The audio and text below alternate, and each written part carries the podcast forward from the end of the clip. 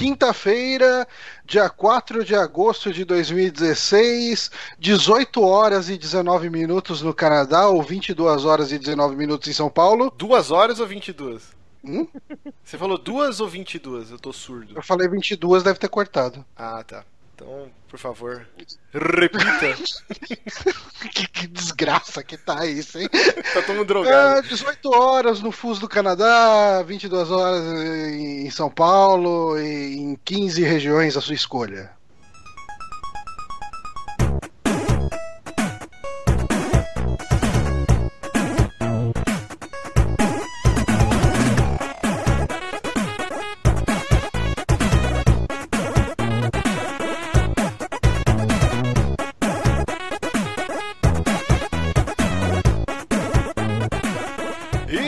Conhecendo mais um Saque aqui nos Peramigos, episódio número 72. Eu sou Márcio Barros e estou mais confuso do que o Cafuso hoje. E aqui comigo, ele, Johnny Santos. O que, que é o Cafuso? Eu, eu, nunca lembro direito dessas aulas. Era em geografia que a gente tinha isso, né?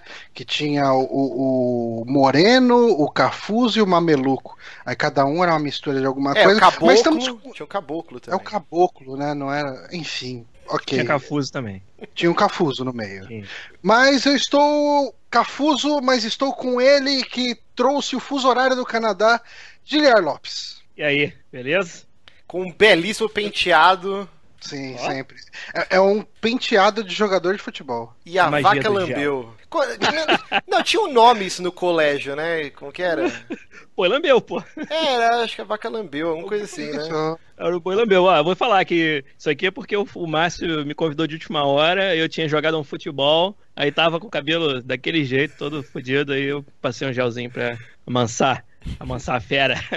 a gente tem que agradecer muito o Giliard, né? Porque ele salvou a gente, porque o computador do Bonatti explodiu. Deu pau, faltando, é. sei lá, uma hora para começar. Pauta pronta, tudo em esquema. O Bonatti fudeu, meu computador deu pau. Quem que a gente vai chamar, cara? Vai gravar só eu e o Johnny? Não, a gente precisa chamar alguém. Aí, São Giliard nos salvou. Muito obrigado. Ele que estava Parece na EA. Fantasmas. Quem você vai chamar? Who you gonna call? é. Giliard! o Bonatti, cara, gostei da. Parabéns ao Bonatti pela criatividade em inventar desculpa para jogar Pokémon GO, cara. Essa daí eu nunca tinha ouvido.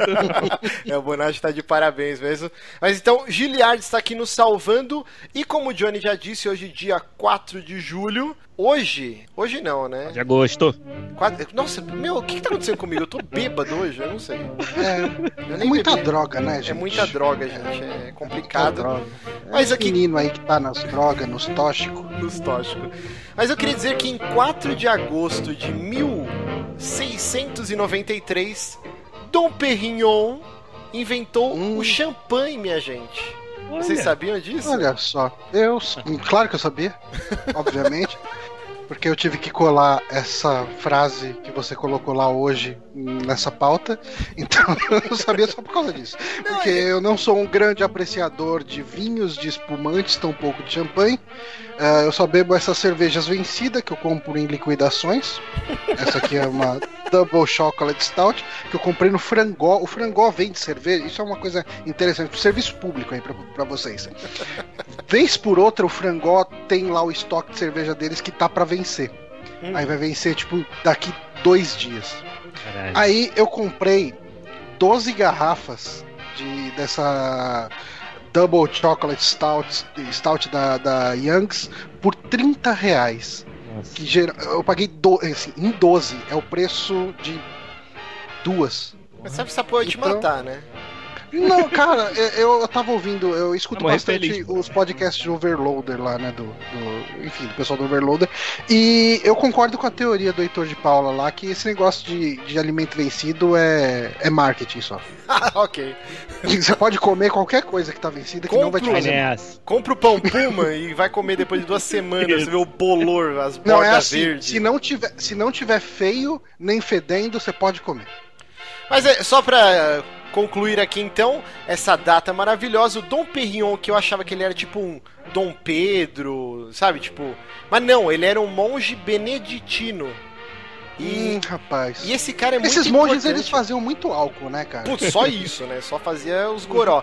E inclusive o Dom Perignon, ele inventou champ o champanhe que por obsequio é, é na cidade de Champagne, na França. Oh. Ó.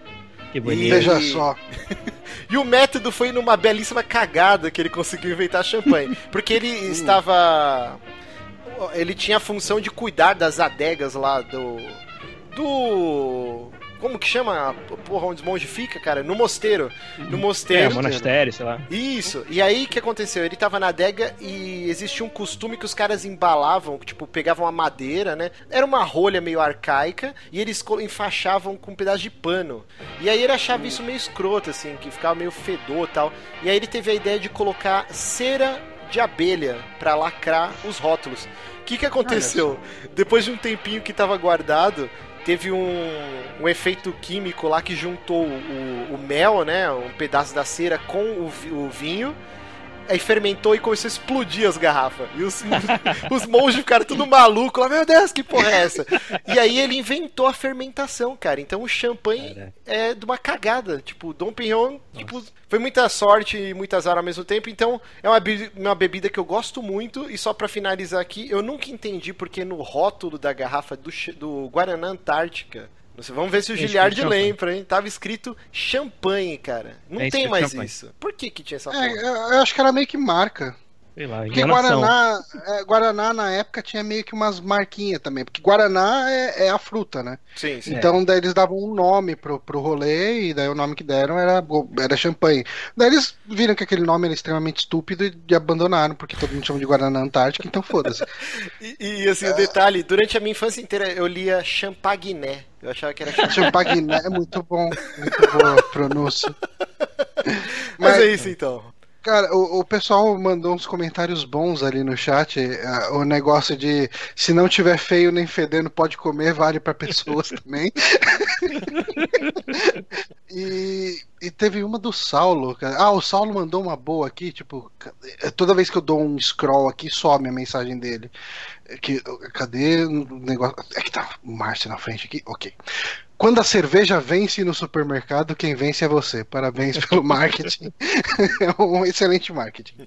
Exatamente, então, sempre lembrando você que está acompanhando a versão editada desse, desse programa em formato podcast lá em MP3, você pode acompanhar as gravações ao vivo, cheia dessas cagadas homéricas que acontecem aqui, quando não é o YouTube dando uh, flag e derrubando o vídeo. Então você entra lá no youtube.com/barra superamigos todas as quintas-feiras às 10 da noite. Você acompanha a gravação desse saque com essa maluquice da porra. Antes de, Uhum. vamos começar aqui o nosso primeiro bloquinho, que é geralmente. É, geralmente não, começou o Geralmente, programa né? passado, né? Ok. que é o que nós estamos jogando e ou assistindo. Não tem como fazer esse programa sem falar de Pokémon GO. Todo mundo aqui tá jogando essa porra? Eu tô. Joguei pouco, mas sim. Eu tô há várias semanas, só pra ser bem É, o. Giliar, o Giliar tá fora do Brasil, então ele teve a oportunidade de jogar por mais tempo. É, eu não Giliard, viciadão, não, cara. Eu não tempo- sou um daqueles malucos, não, que fica direto na rua catando Pokémon, não. Quanto tempo que tá disponível no Canadá o Pokémon GO? Eu acho que faz um mês. Foi depois dos Estados Unidos, foi umas duas semanas depois. Então aqui a galera ficou na fissura, pessoal criando conta americana pra poder baixar. Mas já, já faz um tempinho já, tem um mêsinho já. Bacana. Aqui no Brasil, lançou no dia 3. Dia 3, a gente tá gravando dia 4, então um dia após o, o lançamento. eh, eu acompanhei assim. Eu não sei se com o Johnny foi isso, mas eu tava no Twitter, eu tinha acabado de chegar do trabalho e tava o pessoal a tarde inteira maluco porque o All Games, né? O All Jogos, na verdade, eles Uhum. divulgaram, ó, a gente entrou em contato com a Niantic, com a assessoria deles, a gente recebeu um e-mail, é quente, hoje, quarta-feira, Pokémon GO estará disponível no Brasil. E todo mundo, ah, isso é balela, e todo mundo falando que não, que não, e de repente umas seis, seis e meia, pum, apareceu. E todo mundo ficou maluco, cara. E aí, a princípio, só quem tinha instalado por APK, porque o jogo ainda não estava na Google Play, mas estava funcionando, aí de repente apareceu também na Google Play, e aí foi uma parada avassaladora, assim. Eu lembro que eu instalei o jogo, vai, seis e meia, quando era umas oito da noite, assim, eu pedi pizza, eu fui lá pegar pizza no portão, e tinha três moleque aqui da minha rua, tipo, uns 11 anos, um com o celular na mão, e os outros dois correndo atrás, gritando, ali, ali, Pokémon, o quê." E eu, caralho, e eu de pijama. Aí eu, tipo, com a pizza na mão e eu, caralho, eu quero ir atrás do Pokémon também. e aí a, a, minha esposa veio, pegou a pizza, vai, vai lá. E eu saí de pijama é, na rua, cara. Garoa, mas não consegui pegar porra a, nenhuma. A Jéssica é um anjo. A Jéssica é um né? anjo enviado pra, pra me iluminar, assim. E aí, eu e a Jéssica, a gente se instalou, a gente ficou pela casa tentando pegar Pokémon. A gente só conseguiu capturar os, o, capturar os iniciais mesmo. Eu peguei o Charmander, que que é o único aceitável, e a Jéssica pegou o Squirtle. e aí, tipo, eu fiquei meio frustrado. A Jéssica manja das coisas, cara. É isso aí. eu fiquei meio frustrado porque, tipo assim, ele aparece, né, no, no cantinho lá, uma silhueta dos pokémons que estão ao uhum. seu redor. Mas não necessariamente eles estão na sua casa ou no lugar que você tá, né? Você tem que ficar andando. Então por ali, né? É, ele vai de repente dar uma tremida no celular e plum, ele aparece lá. E aí eu fiquei a noite inteira, tipo, andando pela casa igual um retardado, me enfim embaixo da escada e ia pro quintal e não sei o que. Não consegui pegar porra nenhuma. Só hoje de manhã que eu consegui capturar. E aí daqui a pouco eu vou contar a minha derrota foda. Mas eu queria saber, Johnny, como que foi o ontem? Duque, o, du, o Duque acabou de falar que em Goiás Pokémon GO é só Pokémon. Nossa senhora, meu Deus. Então, eu cheguei ontem aqui, né, usando a internet de casa, porque o 3G não ajuda muito, né, nem o 4G também não ajuda. Aí eu capturei aqui o meu primeiro Squirtle, que aqui hum. eu chamei ele de Jabutilson. Jabutilson, grande Jabutilson. Bom nome. E, é, e, e eu, cara, não vinham pokémons aqui perto de casa. E vez por outra no trabalho eu desço pra fumar o um, um meu cigarrinho. E não apareciam pokémons também, talvez eles não gostem da fumaça. E. Cara, eu saí pro almoço, fiquei procurando, não apareceu. Eu falei, não, tá bugado, cara. Tá, tá zicado essa porra. E daí, assim, chegou na hora de voltar para casa, o cara no fretado virou e falou: Ei, Johnny, tá jogando, não sei o que e tal. Cara, já peguei aqui, já tô nível 5, sei lá. Falei, cara, tipo, não apareceu ninguém pra mim, eu tô só com o inicial aqui, só com o Jabutilson aqui. Não, tô só com o Jabutilson mesmo. Eu não tinha mais ninguém. E daí eu falei, não, cara, eu, tô, eu tava jogando no fretado, peguei alguns, eu falei, ah, boa, vou ligar no fretado. E daí, do trabalho pra cá, eu devo ter pego uns 5. Ah, bacana, bacana. Mas eu achei interessante, cara. É legalzinho, é bacana. Porque eu, eu acho que o que eu mais gostei no jogo é, é ver os grafites e os pontos que tem. Uh, As Pokéstops, né? É, os Pokéstops são bem legais. Assim, tem os bizarrão. Tem um que compartilharam no, no Twitter, que ele é tão errado, mas é tão errado, mas é tão engraçado. que era um grafite do moleque de. do, do molequinho cadeirante e tava tipo assim, moleque das pernas zoada. Cara, falei, cara, isso é muito errado, é muito Deus, zoado. Bizarro, é muito, muito errado, cara. Mas eu não conseguia parar de rir de tão merda que era aquilo. Mas o que, que é? É um grafite, tá escrito um picho, moleque da perna zoada? Não, não, o grafite era um molequinho de numa cadeira de roda só. Ah. E daí o nome que deram um pro nome, Pokéstop O nome é que deram pro Pokéstop, Pokéstop é o moleque ah, da perna zoada. Caralho, que escroto, velho. Agora que eu entendi. E, e aí, Giliard, como que tá sendo o Pokémon desde o lançamento até agora aí no Canadá, cara? Cara, tá, tá gigante ainda, muita gente. Agora, que aqui é verão, né? Então, assim, tudo que precisava para o pessoal ir para a rua, para ficar caçando. Então, perto de casa tem um, um parque grande, que é até onde gravam-se vários seriados. Esse pessoal que via Smallville, né, na época, o parque fora da escola, onde os, o pessoal se encontrava no Smallville, é tipo 100 metros de onde eu moro, e é um, um parque gigante, todo verde, assim. E, cara, sim, sim, três vezes mais gente do que era para ter no, na época normal por causa de Pokémon GO. Eu, sinceramente, assim, não, não peguei muito, assim, eu acho que eu tô nível 6 ou 7 aqui pro tempo que tem lançado, é nada, né, pro uhum. pessoal. Mas, às vezes, tá lá no trabalho, lá, lá na EA, por exemplo, você pode levar seus animais de estimação para ficar lá durante o dia, né, pros funcionários e tal. Aí sempre tem alguém que vai passear com o seu cachorro, aí eu, ah, pô, vamos passear e tal. Aí eu vou lá pegando Pokémon enquanto estão passeando e tal. Mas, fora isso, não fiz nenhuma loucura, assim, não. Mas a galera aqui tá, tá vidrada. E tem até um negócio legal para falar, pra, meio que o exemplo oposto do, do, do Pokéstop que o, o Johnny falou. Aqui, uma campanha bem legal que apareceu é, em Toronto é as pessoas pedindo para que jogadores de Pokémon GO levassem seu, seu, seu jogo, né, o seu celular, para os hospitais de câncer de crianças com iscas para jogar por lá, para poder as crianças que estão no, nos leitos, que não podem sair de lá, poderem pegar alguns pokémons também. Ah, Isso eu achei. É, é, eu fiquei assim, pô, cara, olha que ponto, né, que chegou a parada. Eu achei bem maneiro. E é uma febre também, cara. Aqui, acho que igual as cenas que você vê nos Estados Unidos por aí fora, é igual. Aqui... Isso é uma coisa que é engraçada, porque assim. Uh, sempre que acontece uma coisa assim que vira uma moda, vira uma onda e não sei o que, aparece o pessoal lá. Ah, esse pessoal tinha que trabalhar, mano de vagabundo. É. Ou, é, e as mulheres? Não tá comendo ninguém aí, tá só nos Pokémon, devia estar tá transando. Porque esses caras transam pra caralho, tá ligado? É, São metelão. Né? e mas, cara, é, eu vejo esse Pokémon GO, tipo, meio que juntando tanta gente, sabe? O pessoal falando, ah, porra, tem Pokémon aí e tal, eu tava tentando achar, não sei o quê. O pessoal que nem se conversa, começa a, a bater papo, começa por aí, de repente começa a socializar. Eu acho tão legal, cara. Eu falei, porra, que, que negocinho bacana, né? Tipo, é, e, cara, e é sempre assim, tem sempre os reclamões de, de qualquer coisa que é, é mais. Pedro de Lara da internet, né? É, é cara, é, enfim. Eu vou te falar, Johnny, lá no podcast podcast a gente até comentou uma vez, foi o Igor de Castilho que falou, e eu achei genial essa constatação dele, que é o seguinte, o pessoal da Niantic foi muito feliz em uma decisão que foi crucial, que era tem um Pokémon raro em algum lugar, não é o primeiro que pegar, acaba com o spawn, sabe? Se eles uhum. tivessem feito isso, ao invés de ser uma parada de, pra você se socializar, que é o que tá acontecendo, ia, ia dar morte mesmo. É, cara, ia dar, cara, e a, aqui no Brasil, cara, você imagina que ia ser que nem a galera do Pipa, né? Ia, cara. Ia ter tráfico. ia ter tráfico de Pokémon. Era assim, passar cerol no celular. Não, não, não, não, mas galera, você tá ligado como que funciona esses esquemas? Sim, de, sim, sim. Você, é um, você é um menino da ZL, Márcio. Então, cara, você corta o pipa da pessoa errada, velho, você corta com a boca cheia de formiga, cara. É Exato. É assim. Agora deixa eu contar aqui no Brasil, Giliard. O jogo de ah. ontem pra hoje. O jogo saiu uhum. seis e meia da noite, não deu muito tempo acontecer, né? Hoje de manhã já tava pipocando, inclusive já tem matéria no G1, um monte de lugar. Uhum. Um cara lá do, do Pará, é do, do, do, Nordeste, Norte ou Nordeste, é um motoboy. Ele já tá oferecendo, tá com o número do WhatsApp dele, né? Ele colocou zap, zap, motoqueiro, tal, tal, tal. Ele pega as pessoas na casa, dá um rolê pelos pontos turísticos da cidade.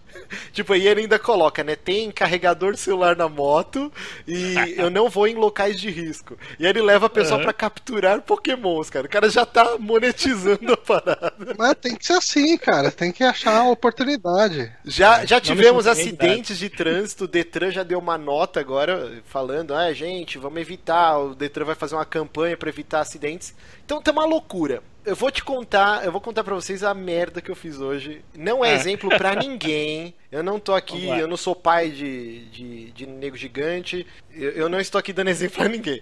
Eu tenho, eu comprei recentemente esses hum. tipo porta GPS, porta celular, igual os motoristas do Uber. Que assim, o que, que a gente hum, tinha muito aqui no mercado é aquele caventosa que você põe no. No vidro. No vidro e fica gigante lá, né? No vidro do uhum. carro. Eu acho caído aquilo lá porque, pô, é um risco, né? Você tá lá com o carro parado, tá o celular lá gigante. Aí eu comprei esses que você põe, né, no, no ar-condicionado do carro, então ele fica na altura do CD player, né? Então, tipo, tá escondida a parada. E aí eu uso isso para colocar o Waze, ou mesmo ouvindo podcast ou música e tal. Dito uhum. isso, eu falei, ok, eu vou jogar Pokémon enquanto eu dirijo. É, e aí... parece, parece uma boa ideia. Cara, eu peguei muito Pokémon hoje. Só na ida pro trabalho, cara, eu peguei sete Pokémons e todas as Pokéstops do caminho, eu dirigindo e apertando e arroletando o bagulho. Ah! E tipo, só que é um inferno essa porra, porque que acontece? Ele só ativa quando você tá no quadrante bem próximo, né? Então o ícone muda, vira tipo um, aquela parada do Rotary Club. tipo, é. não sei se o pessoal fora de São Paulo vai conhecer aqui.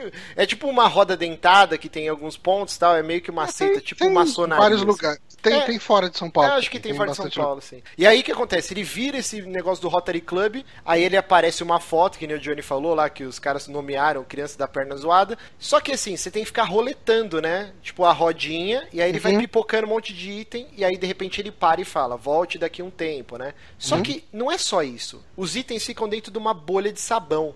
E aí você tem uhum. que ficar clicando para estourar essa porra. Tem que estourar as bolinhas, sim. Então, cara, que desespero, porque tipo, eu tava dirigindo, aí eu falava, puta, agora nesse farol vai ter uma Pokéstop. Aí dava sorte de parar no farol. Aí eu, ah, e ficava apertando o bagulho. Só que às vezes eu tava dirigindo.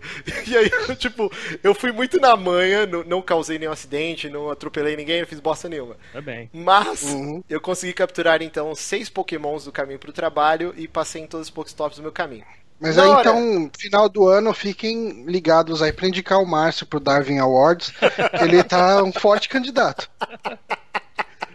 e é. aí, o que aconteceu? Eu cheguei no trabalho todo pimpão. Falei, caralho, eu sou um mestre Pokémon foda. Cara, aí cheguei, né?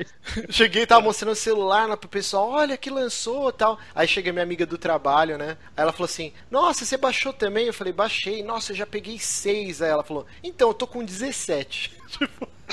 Aí eu, caralho, mano, que porra é essa? Eu falei, ah, então, meu marido soltou um incenso lá em casa, começou a brotar Pokémon, e a gente pegou um monte hoje no caminho pro trabalho. E assim, não a pessoa que é gamer, que tipo, que acompanha a cultura pop, cara, ela nem ligava pra Pokémon. Ela assistiu quando ela era criança o desenho e é isso. A vida seguiu. Tipo, ela já tava com 17. Eu, caralho, eu fiquei muito desesperado. Aí na hora do meu almoço eu comi rapidão. Aí eu falei, ok, eu tenho 40 minutos ainda da minha hora de almoço. Cara, eu andei 1,7 quilômetros para tentar chocar um ovo de 2 quilômetros.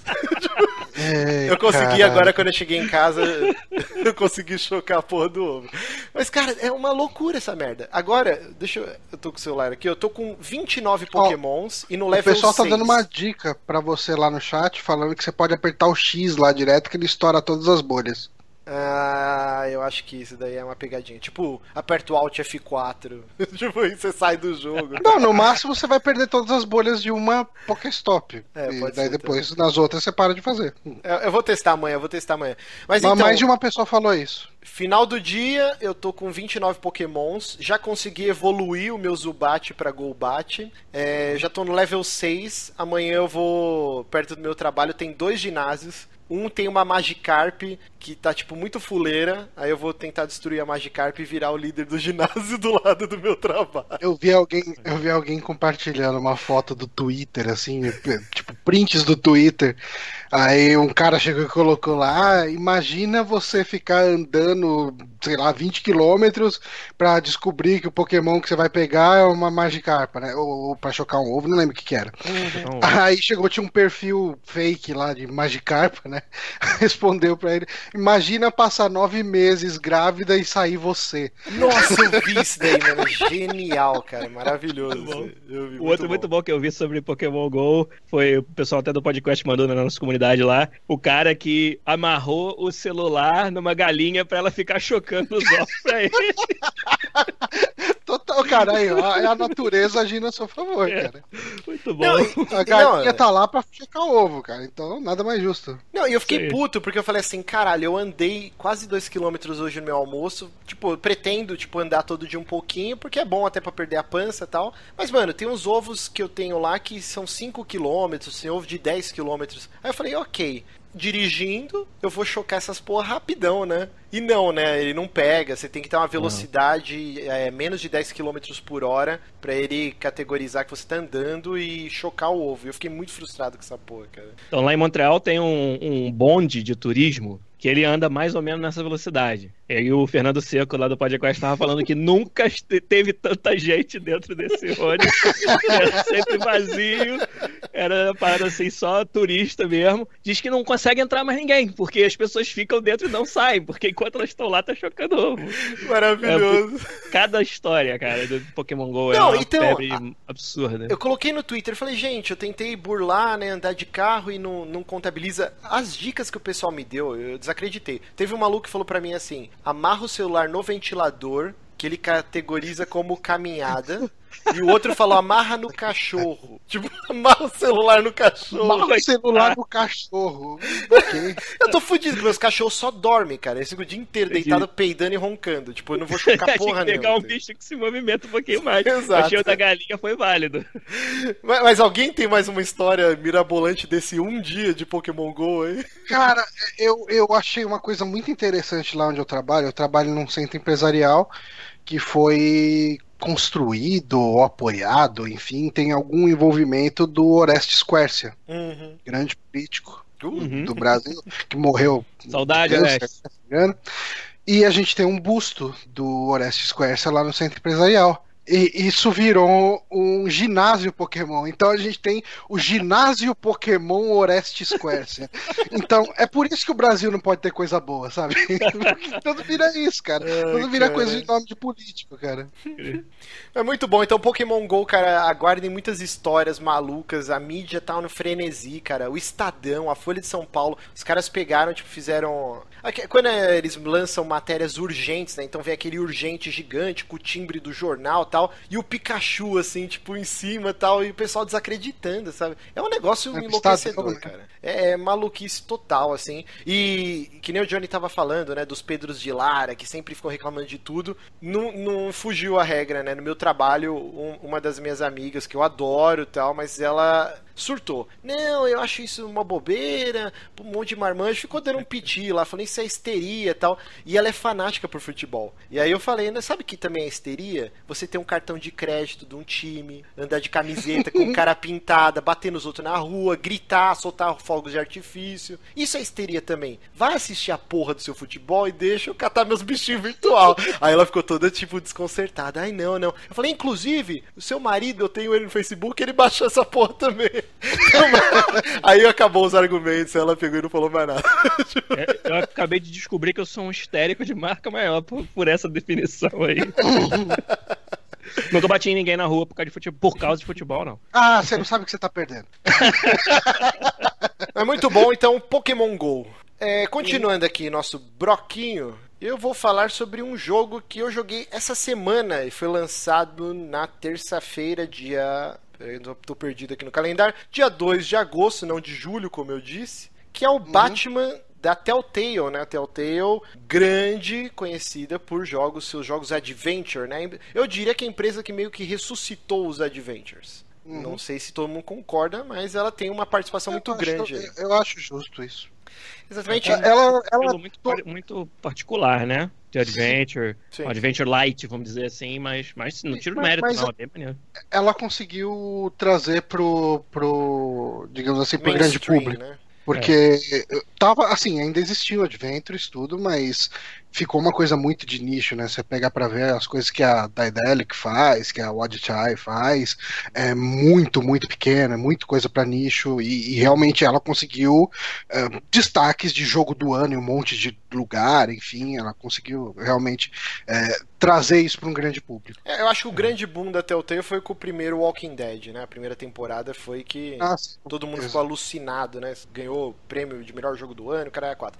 Mas assim, voltando ao Batman, então, é, primeira empreitada deles com o personagem, eles já tinham trabalhado com a DC no Wolf Among Us, que é um jogo maravilhoso, eu gosto bastante. E esse Batman ele terá cinco episódios, ele não tem ligação nem, nenhuma é, diretamente né, com os filmes ou com outros jogos da Rocksteady ou com as próprias HQs em si, né? Apesar dele beber muito da fonte do Batman no 1, do, do é do Frank Miller, né? Eu li faz um é. tempão, eu esqueci já.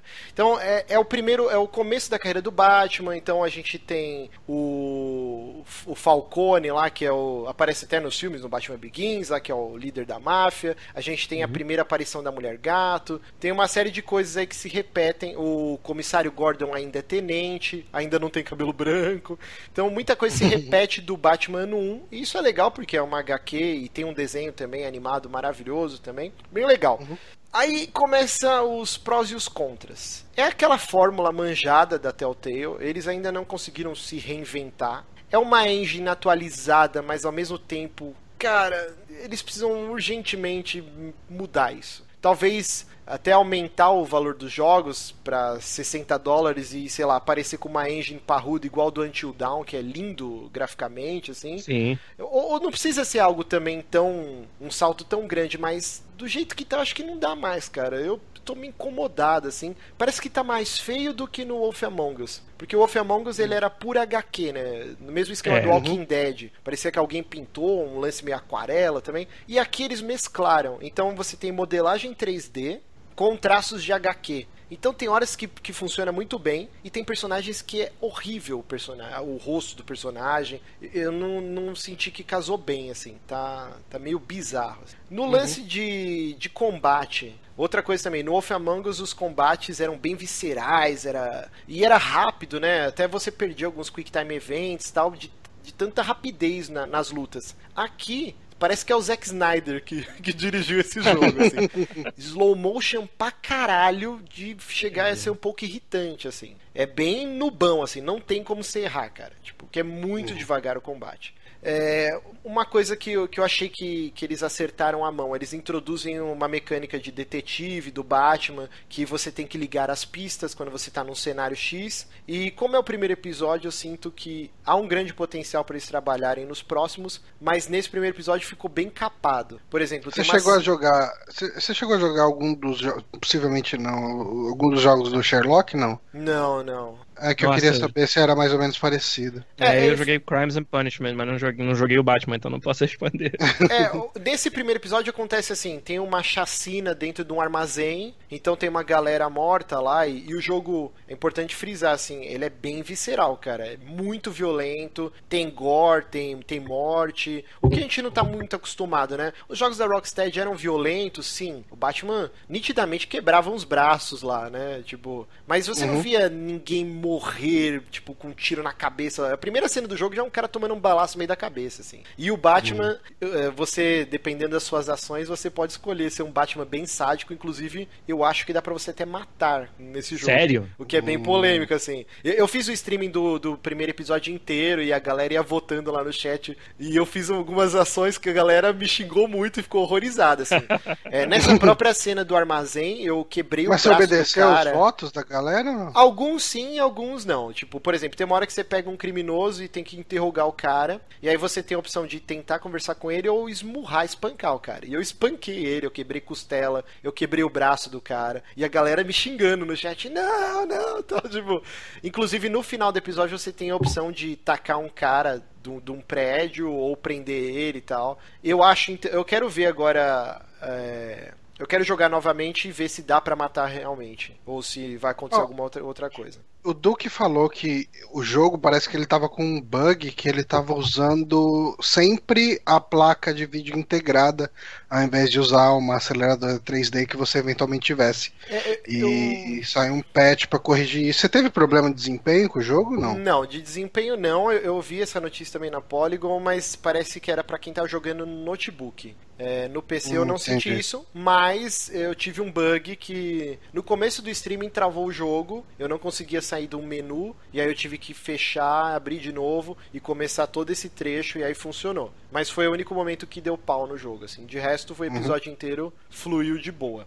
É, eu tava falando então da, da, mecânica de investigação, né? Então você chega lá, tem um monte de gente morta, tem explosão, tem uma bala, e aí você clica, por exemplo, na bala. Aí ele faz um ícone e você ele faz uma linha conforme você vai andando, e você pode pegar a bala e combinar ela com uma marca de fuligem na parede. Aí ele vai tentar traçar e vai falar, ó, oh, isso tem uma ligação ou não tem. Aí ele fala, ah, essa bala, ela ricocheteou não sei aonde, e aí é por causa disso. Você vai montando o cenário do crime, isso eu achei bem legal, cara. É, uhum, para quem entendi. curte puzzle, assim, é bem interessante. Acredito que nos próximos episódios vai ser bem utilizado. Outra mecânica que eles acrescentam que é bem legal também, mais que nesse primeiro episódio deixa a desejar, é logo no final do episódio você tem que invadir um complexo. E aí o Batman ele tem uns drones e aí você vai meio que escolhendo como que vai ser a sua trajetória. Por exemplo, tem um cara encostado na janela, ele tá fumando. Aí você vai lá e você tem N cenários. Ah, eu vou pular daqui de cima e bater a cabeça desse cara no corrimão, ou eu vou vir de baixo e jogar um batarangue nele. Aí você escolheu a sua rota, aí você pula pro próximo cara. Então você monta toda a sua estratégia como você vai invadir aquele lugar, aí você dá play e aí você assiste o filminho assim do Batman fazendo uhum. Tudo isso. Foi um jeito meio que eles criaram para ter as cenas de ação, de ação, porque tem que ter, né? Não dá para ser. É, o engine deles não parece suportar muito uma ação tão. É, tão responsiva assim, hum. então ele se vira do jeito que dá, você tipo, faz um planejamento, depois ele executa meio scriptadão, né? Então Sim. acho acho uma boa saída. Assim, eu tô olhando aqui o vídeo, né, que tá rolando.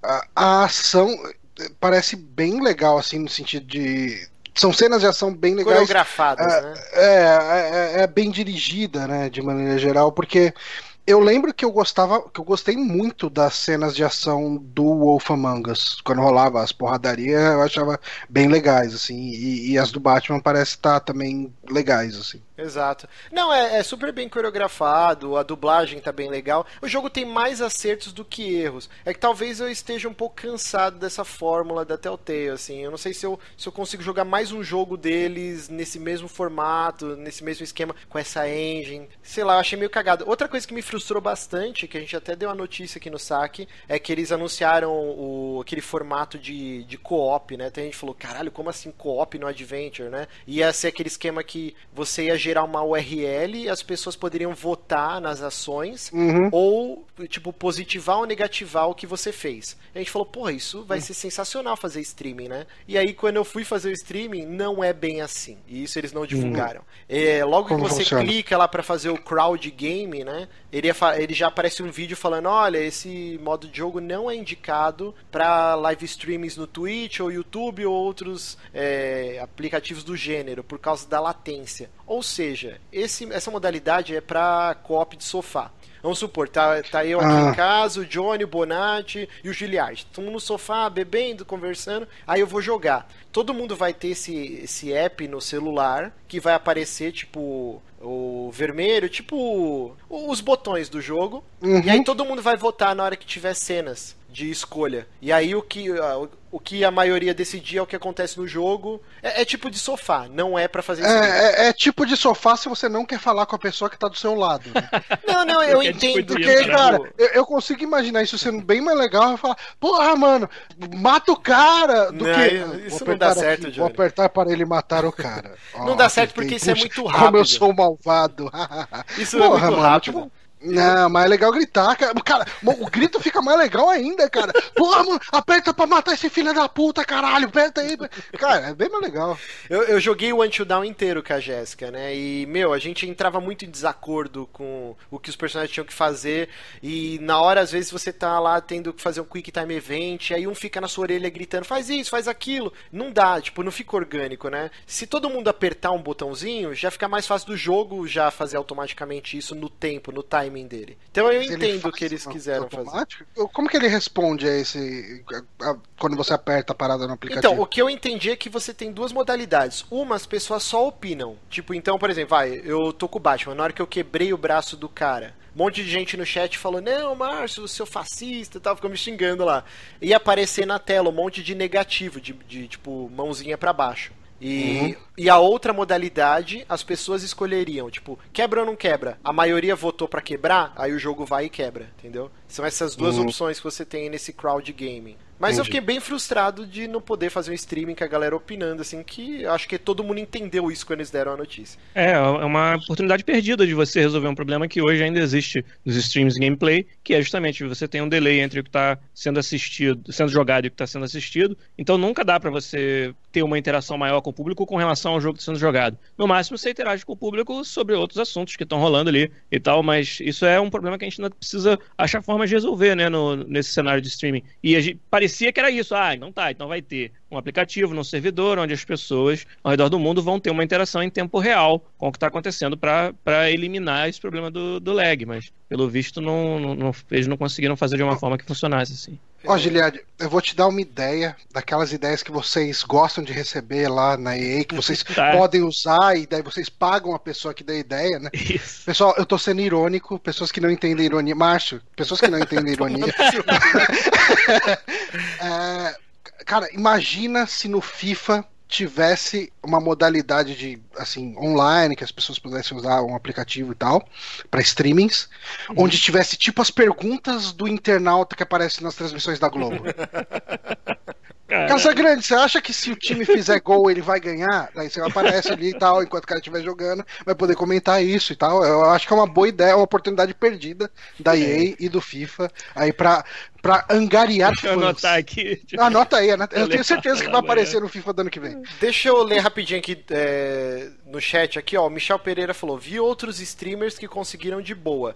Então, cara, assim, depende muito da conexão que a pessoa tem, tem que ter zero latência para isso funcionar. E, cara, eu você não... tem a configuração de buffer, né, na hora que você faz, que às vezes você opta por criar um buffer um pouco maior uhum. para você ter uma transmissão um pouco mais Fluida, limpa, né? né? É, mais menos suscetível a, a queda, a, a lag, a tipo tudo isso. Então, Só... assim, são configurações. a pessoal... gente costuma aqui deixar. Eu acho que a gente tem um delay aqui de uns 10 segundos, né? Isso, mais ou menos, deixo... em relação eu deixo setado para 10 segundos, porque aí é muito mais difícil do cara que tá assistindo toda hora ficar engasgando. É um saco Sim. você assistir streaming que toda hora fica lá, para, aí fica rodando, aí assiste mais um pouquinho. Cara, parece um carro álcool no inverno para ligar, assim. Ninguém quer essa porra. Então eu deixo 10 segundos de delay e assim, dá pra, pra mudar isso? Dá, cara. Ó, a minha internet é de 60 megas. Tipo, é uma internet boa. E, e, eu não sei se eu consigo fazer esse streaming, tipo, paridade zero pro cara lá e opinar e aparecer para mim. Sei lá, eu acho que vai ficar cagado isso daí. É um negócio que mais pra frente eles vão. Uhum. Sei lá, só quando a, gente, a internet de todo mundo tiver mega foda. Eu não achei que foi um negócio muito bem implementado. E outra coisa aqui, ó, o Admugueta, ele falou assim, ó.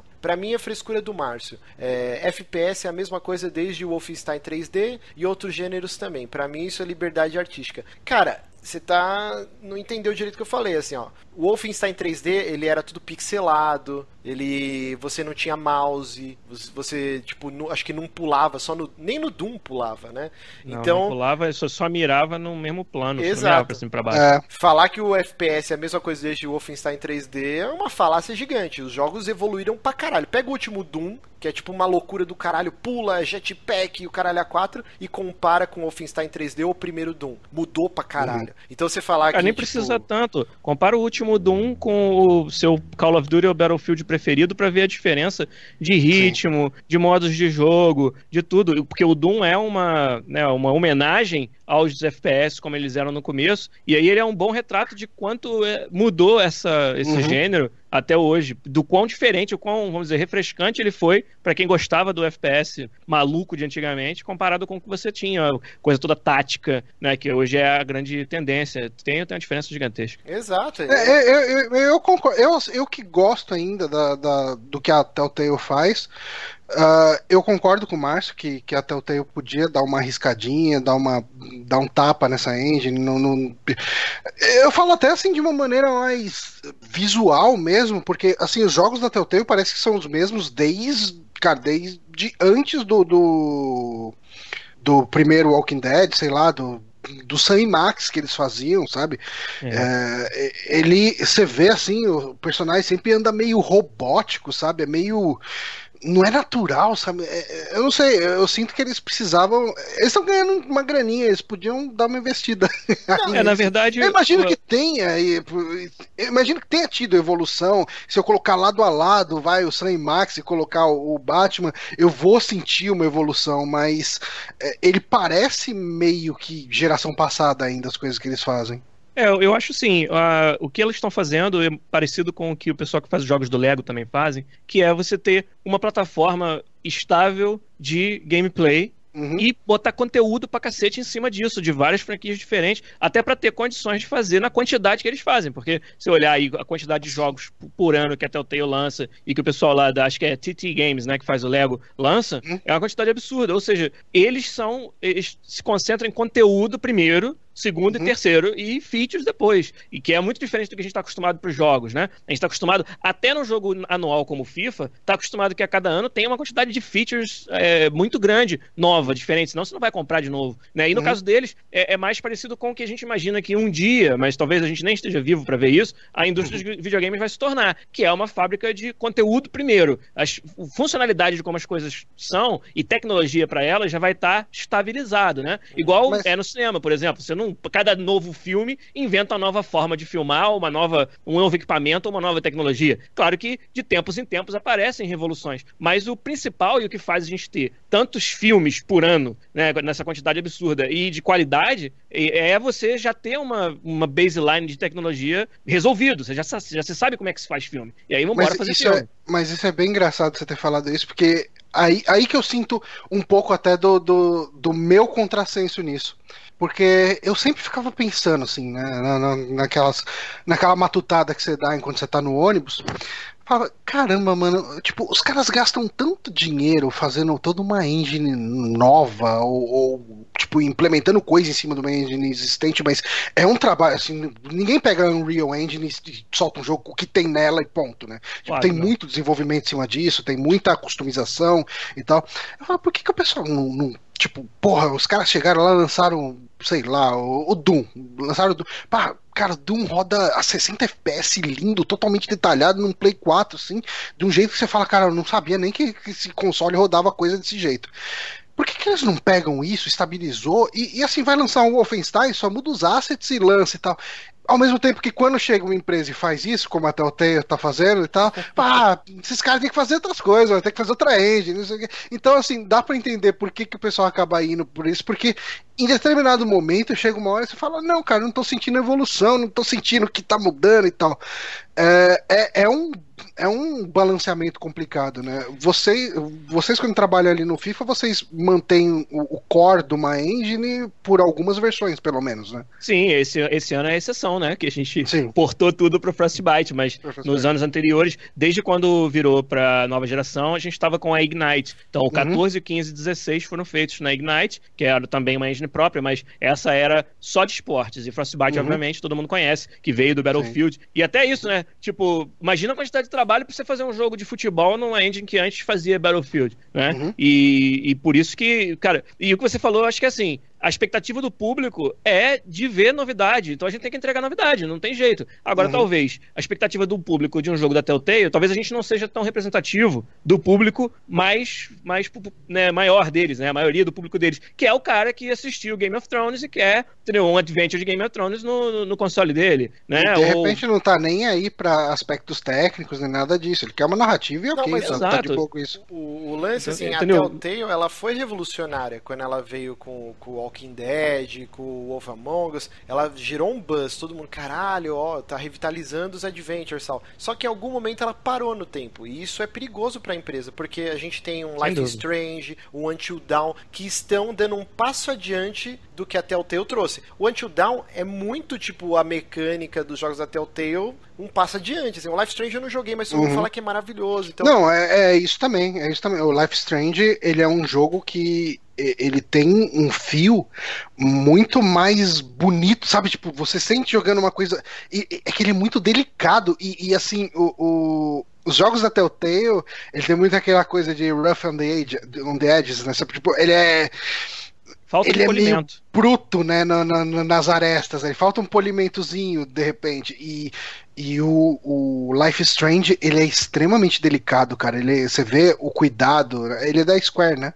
É, o Life Strange, da Dontnod, né? publicado pela Square. Publicado pela Square. Dontnod okay. Entertainment. É, é, agora, o Márcio, eu tô contigo, na verdade, eu não quero que entenda mal. É só que uhum. talvez nós não sejamos o público-alvo mais importante para uhum. Telltale. Para eles, talvez, é, é mais importante você ter o conteúdo daquela franquia lançado no timing que vai ter a maior venda, né, que vai estar tá no, no, buzz da coisa, do que necessariamente empurrar o adventure para frente. Talvez para eles esse é um objetivo secundário a vender conteúdo para quem quer aquele conteúdo que talvez não sejamos nós necessariamente. Entendeu? E a gente não pode esquecer que um, eu não sei qual fatia do mercado deles é de mobile, né, mas eu conheço muita gente que joga Muito. no celular ou no tablet, então não tem como eles fazerem Exato. um jogo extremamente lindo, parrudo, porque talvez a maior, o maior número de vendas deles sejam nos mobiles. Então tem, é, existe um motivo, né? Existe um motivo é, Às vezes nem é o maior, mas só o fato de ser significativo já justifica. Sim, sim. É. Mas é isso, então cinco episódios, eu vou jogar até o final, porque eu gosto pra caralho ah, do Batman. Você assim. falou, você falou, só fazendo um adendo nisso, o Back to the Future deles eu joguei no iPad. Ah, tá então, aí ó. Mas eh, Batman, então, da Telltale, esse primeiro episódio eu gosto de dar notas. As pessoas odeiam notas, mas todo mundo fica putinho quando o filme deles lá tá ruim no Rotten Tomatoes, né? tipo, é, então, assim, ter. nota 6,5 de 10 para o primeiro episódio de Batman. É isso aí, uhum. bichão. Parecia que você ia dar uma nota maior pela sua descrição. Não, não, 6,5 de 10. 6,5 de 10. E vamos ver segundo episódio, hein? Senão eu dou nota pra pior. Fazer, pra fazer caridade. Pra fazer caridade. Mas, Giliard, se eu dei nota é. 6,5 de 10 para Batman, eu tenho certeza que você deu nota nota mil pro jogo que você vai falar agora que você jogou. Pouco tendencioso, é... né? Não, mas. Fallout não... 4. Eu... Só que não. Eu queria, eu queria te. Né, é, eu queria dizer o contrário, mas não consigo com esse jogo, não, cara. Eu joguei Inside. Jogo batidão já aí no, no, no, saque, já teve saque extra sobre. Você já falou bastante aqui, já o que fez foi stream desse jogo, né? E eu cheguei um pouquinho atrasado na, na festa, mas, meu irmão, a gente falou, usou uma palavra quando falou dos jogos da Telltale e da Life Strange, que é polimento. E o Inside deve ser a experiência mais bem polida que eu já joguei em muito tempo. O, e, e, e, esse é só um dos muitos aspectos fortíssimos desse jogo. Né? A ambientação dele é algo fantástico. O, o som, cara, todo, todo o trabalho de áudio dele é assim absurdo. E, e que eu acho que é, a, a coisa que eu acho que é ainda mais impressionante, que, que é tão difícil de fazer, é você ensinar o jogador como se joga jogando. Sem, sem menu, de texto. Sem nada, né, cara?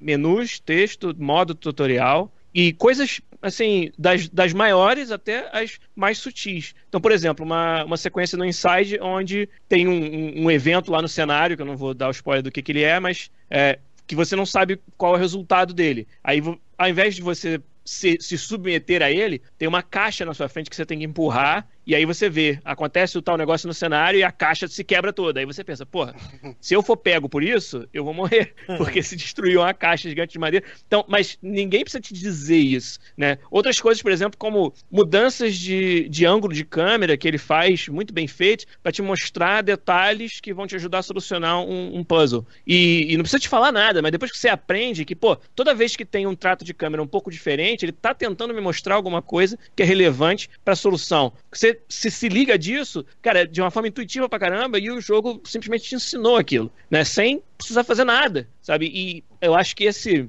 São, são raros os jogos que atingem, sabe, essa, esse sweet spot, né, aí, né, esse ponto G de, de conseguir uma, uma experiência totalmente simples, totalmente sem interrupção e que você simplesmente entende. Né? E isso, para mim, é, por cara, ter tentado e fracassado milhões de vezes fazer isso em outros tipos de jogos, posso dizer para você que é o, para mim, né, o que ele mais é, tem de especial. E eu já adorava Limbo, foi um dos melhores jogos da geração passada, principalmente você contar Live Arcade apenas, mas uhum. até em geral. E mas o Inside ele é superior, ele é, cara, sei lá, é, não dá nem para comparar com nada, de tão fora, sabe, dessa curva normal que a gente está acostumado que ele tá. Então, eu tô. E eu, eu nem terminei ainda, eu não faço a menor ideia. É, tem teorias, né, de, sobre o que, que é, o que, que tá acontecendo ali, eu não sei de nada. O pessoal que tá acompanhando, inclusive, no nosso canal do YouTube, lá, o Podcast BR, eu tô jogando de primeira com a galera, sabe? Eu tô descobrindo os puzzles no stream. Então é, eu fico eu fico travado um tempo, aí o pessoal me ajuda. Alguns entregam muito fácil, outros dão só uma dicasinha assim para eu poder né, destravar dali. E, e essa experiência também tá sendo fantástica de descobrir junto com o pessoal, assim, sabe? E meio que entendeu? É, transmitir qual é a minha linha de raciocínio, que às vezes tá errada, né? Que é até engraçado uhum. quando, quando tá errada. Transmitir minha linha de raciocínio enquanto tô jogando, assim, ah, então se eu tirar essa caixa daqui, acontece isso aqui. E isso para mim tá sendo muito legal. E, cara, é, tô sentindo só que eu vou ficar com saudade quando ele acabar que dizem que é curto, né? É, o único Mas... defeito dele, cara, é que ele é curto. Entendi. Tipo, o primeiro gameplay você vai terminar ele com umas 3 horas e meia aí. E depois você vai conseguir terminar com uma hora e pouquinho, assim, ele é curtinho. É o único defeito, que é um jogo maravilhoso. Inclusive, a exclusividade de console do Xbox termina agora no final de agosto, né? Já foi anunciado. Ele se acha que dia 24, eu acho, pra PlayStation 4. Então, pô, que legal, porque é, é um daquele tipo de jogo que todo mundo que, que ama videogame tem que jogar, independente de plataforma. Todo mundo tem que ter. É o Last of Us, cara. Isso nunca vai acontecer. Mas tinha que uhum. ser multiplataforma, porque todo mundo tinha que experimentar Last of Us, que é um jogo magnífico. E o Inside, o pessoal vai ter. Só não vai sair pro Wii U, né? tipo... Mas eu acho, Márcio, que no caso do Last of Us, pelo menos, você assistir no YouTube dá na mesma de você ter jogado. Hum. Enquanto que no Inside, não. eu não sei se eu concordo muito, que eu gosto bastante do gameplay do, do Last of Us. Mas, zoando, cara, que, que jogo fantástico. Cara, termina logo essa eu porra. Eu não joguei isso até agora, cara. Termina logo essa porra e, e, e, vai pesquisar as teorias malucas, cara. Porque, meu Deus do céu, esse jogo é de explodir a cabeça, assim. Pra terminar, eu vou ouvir o saque extra que tá guardado, que eu não ouvi ainda por causa dos spoilers. Por, por favor. Eu vou falar, eu vou falar pra você que eu tô vendo o jogo rodando pela primeira vez agora, né? Eu, como é um jogo que eu tenho vontade de jogar, eu eu tava fugindo até de gameplay dele, né? Que eu tô jogando um monte de coisa, daí eu falei, puta, eu quero jogar esse jogo. Eu demorei muito para jogar Limbo, por exemplo. Eu achei maravilhoso Limbo. Cara, puta que pariu, o que, que é aquele jogo? E eu tava fugindo de até ver o gameplay dele, porque eu gosto de ter essa experiência, impacto. E eu tô vendo agora aqui no, no vídeo. Cara, que jogo polido realmente, né, cara? Que coisa cuidadosa. Cada animação, cada Cara, parece, parece aquelas animações que ganham prêmios tipo, de curta, Sim, sabe? É esse, é... esse é o grau de, de polimento e de beleza da animação. E ele é um Incrível. jogo, Johnny, que nessa, nesse curto tempo dele, essas três horinhas, ele apresenta uma gama grande até de variações de gameplay ou de coisas que você usa uma única vez no jogo e depois nunca mais se repete. Então é, é um negócio muito difícil de acontecer, né? A gente vê muita mecânica recalchutada de N jogos, uhum. AAA até indie, né? E não, ele uhum. apresenta, durante meia hora você vai ter isso, depois so, nunca mais vai ter no jogo. É, esse nível de cuidado, é, você tem que jogar essa porra, cara. E não é desculpa porque o jogo tá 36 reais, pelo amor de Deus. A gente tem nossos patrões aí nos beneficiando. Inclusive, comprarei No Man's Sky só por causa do Patreon. que eu não queria gastar dinheiro no jogo, mas aí, graças à opção Patreon, comprarei. Então, Johnny, por favor, compre. Comprarei, comprarei. comprarei. Giliard, anota para Inside. Se não quiser então, dar, não precisa dar, não. Eu tô te enchendo não, saca. É sacanagem dar a nota antes de terminar, mas eu vou dar. Fazer igual você erudito que nem o Polygon. Provisional review, né? Eu dar um review provisório. ok. pra, pra atualizar depois. De nota 10 pro Inside, cara. Não tem como. É, tem jeito, não. Que, que foda, que foda. É. Jogão.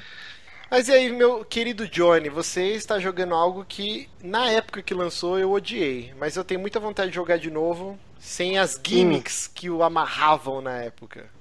Pois é, eu não tive um GameCube, eu também não tive um Wii, mas eu sou um feliz proprietário, sem ironias, de um Wii U.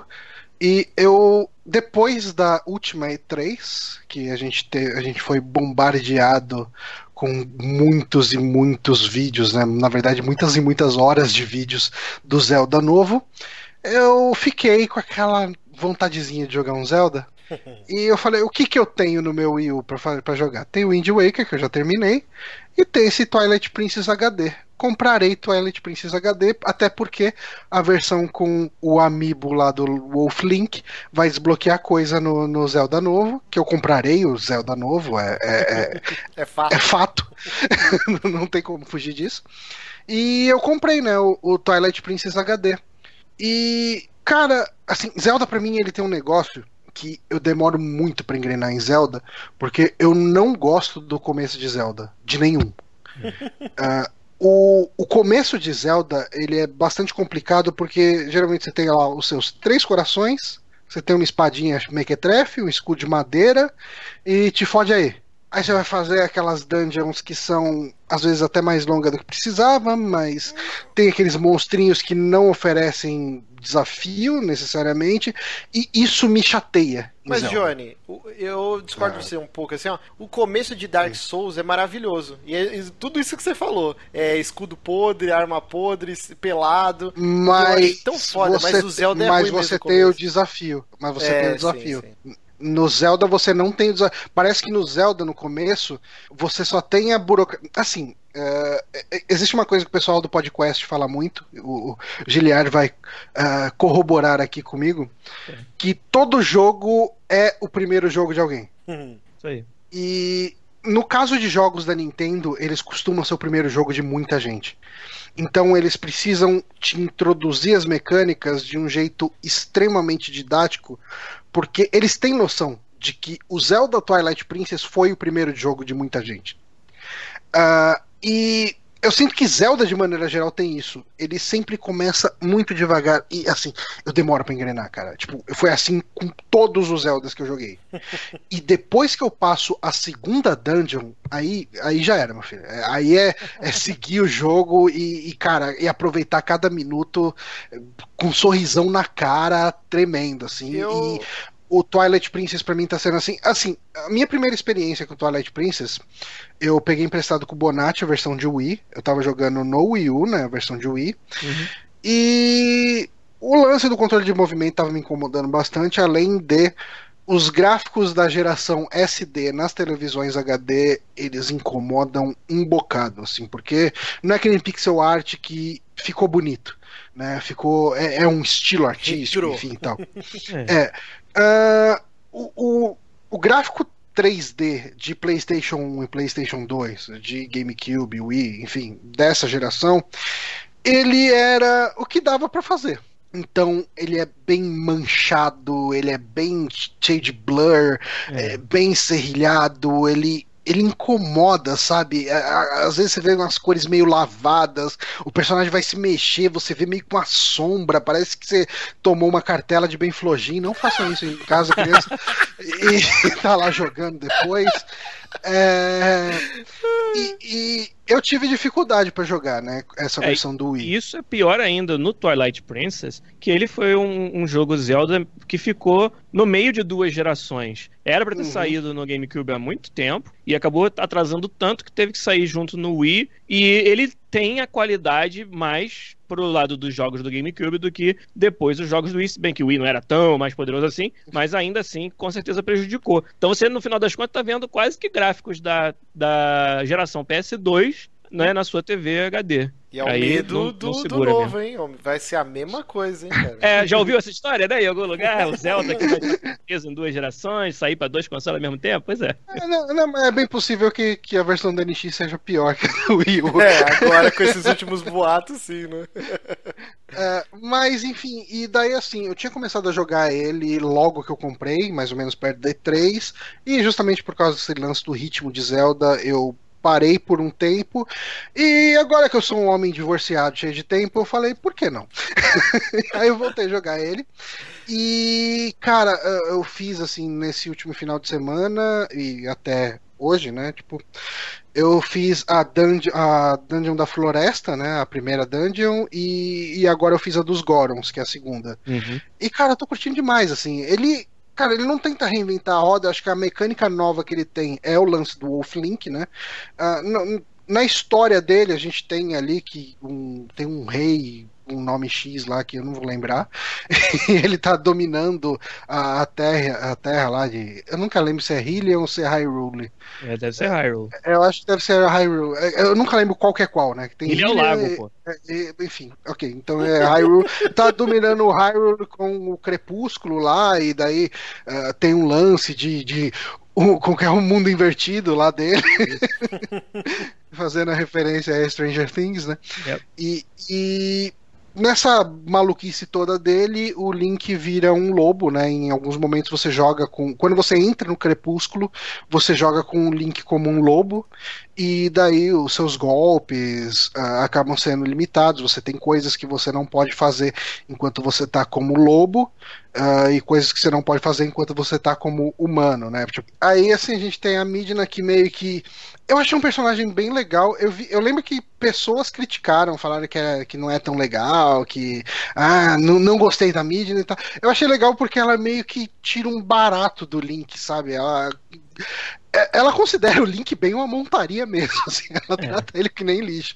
Uh, é, e ela fala: ah, eu não tenho nada melhor para fazer, então vou ajudar vocês e tal, né? Porque tem uh, essa questão de, desse rei do, do, do, crepúsculo que tá dominando tudo, daí você tem que enfrentar uns monstros meio bizarros, e você intercala esse, entre esses dois mundos, mas quando você tá aí transformado como uh, em Wolf Link, a Midna te ajuda em algumas coisas, como fazer alguns saltos que você não conseguiria como, como Link link normal e pelo menos por enquanto, até onde eu tô, você consegue se teletransportar para alguns setores do jogo, né? Eu tava crente de que isso ia prosseguir mesmo depois que eu virasse o link normal, mas não, é só quando, quando você tá como lobo.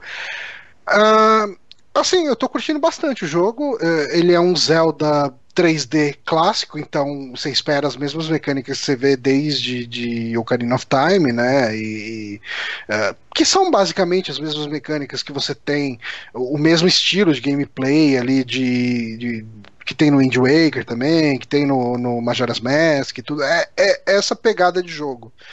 Uh, eu tô sentindo ele ligeiramente linear.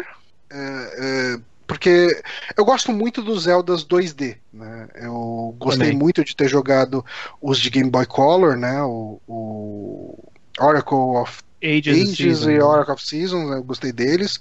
O, o A Link Between Worlds eu achei muito, muito foda. Muito bom. E ele e esse tem mais o ele por ser um jogo mais 3D ele tem aquele fio mais dos jogos 3D e eu sinto que ele é bem ele é bem guiado assim ele fala bem para onde você tem que ir ele te te guia bem para onde você tem que ir então uh, eu não senti muito pelo menos até agora muita side quest muitas coisas paralelas para se fazer mas, assim, isso não, tá me não está me incomodando, sabe? Tipo, eu, eu tô gostando da experiência mais guiada dele. É, é, é um Zelda bastante competente. Eu acho que o port HD tá ok. Eu vi muita gente criticando, as pessoas colocam a imagem lado a lado, ó, oh, como perdeu detalhe nisso, naquilo que eu sei lá, eu sinto que é meio que normal quando o pessoal faz esses ports HDs, assim, que é mais um, uma recauchutada no, no, no, jogo, acaba perdendo uma, uma, coisinha ou outra de detalhe, mas eu acho que entre mortos e feridos a qualidade ficou realmente melhor. Ele e o lance de você poder jogar num controle convencional, né, por mais in, não convencional que seja o controle do Wii, é, num controle mais tradicional foi positivo para o jogo. É, ele não me cansa o braço de ficar com o braço esticado, balançando, né, o é, remote para fazer os ataques. Eu desisti de jogar ele por causa do, do emote, cara. Tipo, eu falei, não, eu não vou ficar jogando essa porra, tipo, ficar com a minha munheca fudida, nunca mais conseguirei me masturbar na vida. Tipo, uhum. E aí eu falei, não que vou pode jogar. ser realmente um problema. Pode ser. o preço de jogar o Zelda aí. É, é um preço muito caro a se pagar, cara. Não sei se vale. É, aonde eu acho que você ia sentir mais incomodado com esses defeitinhos de pacing do jogo, né, de ritmo de jogo, que já começam aí no Twilight Princess, é no Skyward Sword. Acho que a grande crítica de várias que a gente podia fazer a ele é que ele exagera ainda mais, tanto no quanto ele te segura na mão, quanto no ritmo do jogo, fazer você voltar em dungeons que você já foi. É, as side quests, as poucas que tem, são todas sem menor interesse. Né? E, e aí eu acho que você escolheu o Twilight que ainda é, é vamos dizer, é, dá, pra, dá pra engolir, dá pra tragar. o Skyward Sword eu realmente não recomendaria. Agora, o novo, o Breath of the Wild, tá com a cara muito boa. Até a gente falando de Telltale e de não, não inovar, né? Uhum. Eu acho que talvez a Nintendo aí tenha, tenha entendido o recado de que o Zelda, sabe, tava indo numa, numa direção né, negativa pra caramba. É uma direção muito muito guiada, né? Eu, eu, ouvi muito essa crítica de, do, do Skyward Sword, dele ser extremamente linear. Eu tenho muita vontade de jogar ele. Uh, se ele sair numa versão HD, tem, tem boatos, rola o tempo inteiro, né? Mas tá rolando boatos de que sairia uma versão HD para ele do, no NX. Uh, ah, eu possivelmente pegaria porque eu acho ele visualmente muito bonito. Eu tenho muito, muito interesse de jogar ele, porque ele meio que é o jogo que conta a origem, né, de Hyrule, ele conta é. meio que essas origens das raças e tal. Eu tenho interesse, assim, por mais que o Lord Zelda não seja aquele lore incrivelmente elaborado, babá, e até meio confuso. Eles deram uma remendada né, na, na, é. no, na timeline dele lá, naquele livro lá do no Hyrule Story, é. e, falaram que existem timelines que se desdobram, né? Uh, esse, por exemplo, o, o, Twilight Princess, ele é, ele parte do momento em que, uh, porque assim, o, o para quem não conhece, né, a timeline do Zelda, ela é dividida a partir do Ocarina of Time, e daí ela é dividida em três uh, braços ali, né, em três é. sessões. Uh, uma delas é a continuação baseada no, no Link criança, né, a, a, continuação do mundo baseado no Link criança, e os outros dois são, acho que é o Link adulto perdendo pro Ganondorf e o Link, o Link adulto ganhando do Ganondorf.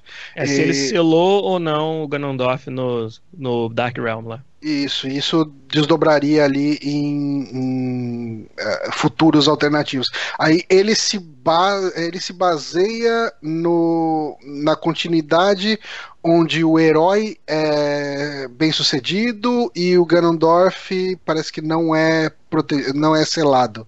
Né, que daí essa timeline ela parte pro Majora's Mask, depois pro Twilight Princess e depois pro, pro Four Swords e o Hyrule Adventures. Muito bom. Nota, Johnny. Nota para ah, Twilight cara, Princess HD. Então, eu tô bem no começo do jogo, é difícil dar uma nota, mas, cara, ele é um Zelda competente. para mim, principalmente jogando agora num, num controle tradicional, ele é tão bom quanto um Zelda pode ser, então eu acho que uns 9 de 10, 8 de 10. Caraca. Por aí. Não, é, é, eu acho, eu acho o Zelda um jogo extremamente competente, ele é bem, é bem feitinho, é feito com bastante cuidadinho, sabe? Tipo, uh, os personagens são. É, é ele é tudo bonitinho, ele é tudo. É gostoso você explorar uma dungeon, é gostoso você resolver os puzzles. Uh, ele sempre te dá. Assim, uma coisa que eu gosto muito de Zelda é que cada dungeon que você vai, você ganha uma mecânica nova para você explorar e você acumula essa mecânica com as outras e isso vai. Uh, uh, o, o, gameplay dele, a variedade do gameplay dele é exponencial, sabe? Tipo, na primeira dungeon você tem o ataque. Hum, daí, quando você faz essa primeira dungeon, você vai pegar um, um, item que vai te dar uma possibilidade de gameplay. Por exemplo, na, na primeira dungeon ali, você pega o, o boomerang. Uhum. E daí depois disso, indo para a segunda dungeon, você já vai pegar mais um item. No caso desse é a bota, né, de, de metal.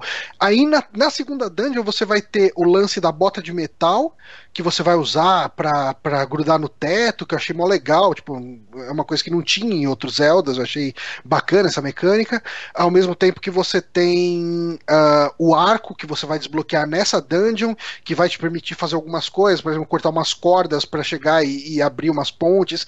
Então, assim, Zelda é, é um jogo que tá sempre te entregando mecânicas, e ele é feito com bastante cuidado, então eu não consigo dar uma nota tipo 7 para um Zelda. Pelo menos para os Zeldas que eu joguei. Mesmo o, o, Eu tive uma experiência ruim com o Majora's Mask, porque eu joguei o Majora's Mask no 3DS no fretado. Que então, pena. ele é um jogo que ele precisa de mais cuidado para jogar, você precisa um pouco mais de foco, e eu tava ali, assim, eu tenho uma hora para jogar que senão eu vou chegar no meu ponto, eu vou precisar descer, então eu jogava meio que. E é um jogo que você tá sempre preocupado com o tempo, de tempo tá sempre resetando e não sei o quê. E daí eu tinha mais esse fator de preocupação, que era o ponto de ônibus, não sei o quê. Eu, mesmo assim, eu não tive uma boa experiência com Majora's Mask, mas eu nunca daria uma nota ruim para ele, porque eu entendo o que ele tá fazendo, eu entendo o que ele tenta fazer, eu entendo o que ele faz bem. E eu acho que é o caso desse jogo também, do, do, do Twilight Princess. Eu daria, no mínimo, uh, uns 8 de 10. Muito bem, então encerramos nosso bloquinho do que estamos jogando. Pequeno, né? Coisa boba aí. É sim, só uma hora e meia. só uma hora, né? Mas antes da gente ir pra parte de notícias, a gente a gente criou um monstrinho aqui, vamos ver se vai, vai dar certo, né? Mas a gente pediu pra galera mandar pra gente sugestões de joguinhos, né? Igual a gente fez o Pokémon O Nome de Remédio, a galera gostou bastante e tal, teve um retorno hum. legal. Então o Wagner Aniceto, nosso patrão, mandou lá no grupo fechado do Telegram. Inclusive, Giliard, você tem que entrar no grupo, né, cacete? Já te mandei. Ele não tem entrar no Telegram primeiro, né? Não, eu ah, é, o, o, link lá do Telegram pra ele. É, não tem nem Face nem Telegram, foi mal. ah, então desculpa aí. Bom, o Wagner Aniceto mandou aqui pra gente um quiz que é Arma de Destiny ou banda sueca de heavy metal. Bem específico a parada. Né? Então vamos ver aqui. Antes, antes das pessoas fazerem qualquer cobrança para mim, que eu jogo Destiny toda semana e vou errar praticamente todas, eu jogo Destiny em português. Então as armas que eu conheço são Cólera do Dragão, Voodoo do Jacu. É, essas são as armas que eu conheço, porque os nomes das armas em português do Destiny são do caralho. Mas vamos ver aqui. Que eu Inclusive, eu, por contrapartida, não jogo Destiny. ah, tá. Inclusive, quem tiver aí mais sugestões, mande pra gente lá no e-mail, né, no superamigos.gmail.com ou lá no, no Telegram mesmo, ou no, no, grupo do Facebook dos patrões, que aí a gente vai separando aqui, a gente vai tentar sempre que, que for possível copiar aqui, jogar esse, esses joguinhos aqui no, no programa. Vamos lá, então. Qual é, é, Vou falar o nome aqui de, de quatro coisas, vocês vão falar se é arma ou se é uma banda de metal. Então vamos lá, opção 1, Time Requiem. Eu vou falar no inglês desgraçado aqui. Scar Symmetry, Patience and Time ou Dark Tranquility? Tá, Qual que é... é a arma? Essa daí é a arma. Pa Patience and Time é a arma de Destiny. Será? Vamos ver. Eu aqui. vou de. Tá bom, você deve saber, né? Eu vou de Dark Tranquility. Vamos lá. Ó, oh, o Johnny acertou. Então, Patience and Time. É, é uma, é uma É um rifle de sniper. Que porra. É um nome bom, ao mesmo tempo é muito tosco, né? É um nome horrível. Um nome, bom cacete. Patience and Time. Agora vamos lá. Bom, essa é cara. é muito fácil. Essa é muito fácil. Qual dessas opções aqui é uma banda de metal da Suécia? Hammerfall, okay. Crypt Dweller, Red Death ou Light of the Abyss? É, né? Leite com Nescau. É, todo mundo sabe que é Hammerfall. Leito Hammerfall. A banda é muito boa. Vamos lá, mais um aqui. Cara, o Hammerfall é o Manowar com fralda. Ah, eu vou dizer que Hammerfall é muito melhor que o Manowar, hein? Puta, você tá muito sacanagem. Vamos lá, mais, mais Você vê que ele não arma. disputou a parte da fralda. é, fralda é Vamos lá, mais uma arma agora de Destiny, ó. É, 7, né? O V. 7 em algarismo romano, Gates, uhum. Bloodbound, Ceremonial Wolf ou Doom Echo 11. Caralho. É uma banda ou uma arma, né? Qual desse aqui é uma arma? Vou falar que é Doom Echo 11. Vamos ver, Doom Echo 11. Qual é uma arma? Caralho, acertou, porra! tipo, a cagada absurda. Essa foi uma cagada absurda. Vamos lá, então o último aqui, é, qual dessas opções aqui é uma banda de metal da Suécia? Então, opção Inevitable Cara, eu, eu, eu não sirvo para ler é. essas porra. Inevitable End, Fate of All Fools, Gillian's Demise, The Culling. Qual que é uma banda de metal da Suécia? Vai, Johnny. Eu tava esperando aparecer no vídeo pra, pra eu ler aqui, Porra, porque. Eu... Ah, desculpa aí se eu não sei inglês, ler. Vamos lá. Inglês do Márcio. Inevitable, Inevitable End, Fate of oh. All Fools, Gillian's Demise, The Culling. Agora gostou do inglês? Tô melhor. Agora com o sotaque escocês, vai, Marcos. Inevitable Land. É Fate of All Fools. É só falar qualquer coisa que ninguém entende, porque o sotaque escocês é isso mesmo. Eu não sei, cara. Puta, cara, eu não faço ideia. Fate of All Fools. Vamos lá, valendo! Fate of All Fools, vamos ver. Vamos lá, Fate of All Fools tem uma banda Errou. A, o nome da banda era Inevitable End. Então é isso. Inevitável. É, essa parece, essa seria... parece nome de bazuca, né? No fim, inevitável. É, nome de bazuca. Cara, a gente, tava, a gente tava discutindo esses dias, eu, Pablo e, e o pessoal do Twitter, de colocar nomes de músicas do, do Racionais ou referências do Racionais como armas do Destiny, né? Uhum. E eu acho que a melhor que saiu foi uma bazuca que seria a Fórmula Mágica da Paz. Aí você é nome de bomba atômica, né? Na real. é. Então vamos lá agora, vamos falar um pouquinho aqui é, sobre o Xbox One S, né? Que, que foi lançado agora em agosto. Por enquanto, só existe o modelo de 2 terabytes. E é claro que a Microsoft ia lançar primeiro esse, né, que, que é um modelo que custa 400 dólares. E uhum. depois eles vão lançar uma versão com, a, com HD de 500 e uma outra de 1 tera. Cada um 50 dólares mais caro. Então, um de 300, um de 350 e outro de 400 dólares. Mas o, o que rolou aqui, por isso que a gente está dando essa notícia, é que o Digital Foundry, né, que é um site bem conhecido por fazer testes a exaustão com FPS e uma cacetada de outras coisas, eles fizeram testes no, no Xbox One S e assim, não que a Microsoft tenha negado, mas ela também não, ela omitiu um pouquinho, né? Ela falou assim: "Ah, ele vai, ele é para basicamente o Xbox One que a gente lançou. A única novidade é que ele tem HDR, que para quem não sabe é High Dynamic Range, né, que pretos mais pretos e brancos mais brancos, né? Mais ou menos hum. isso, hum. né, nas cores. Tipo homo. Tipo homo.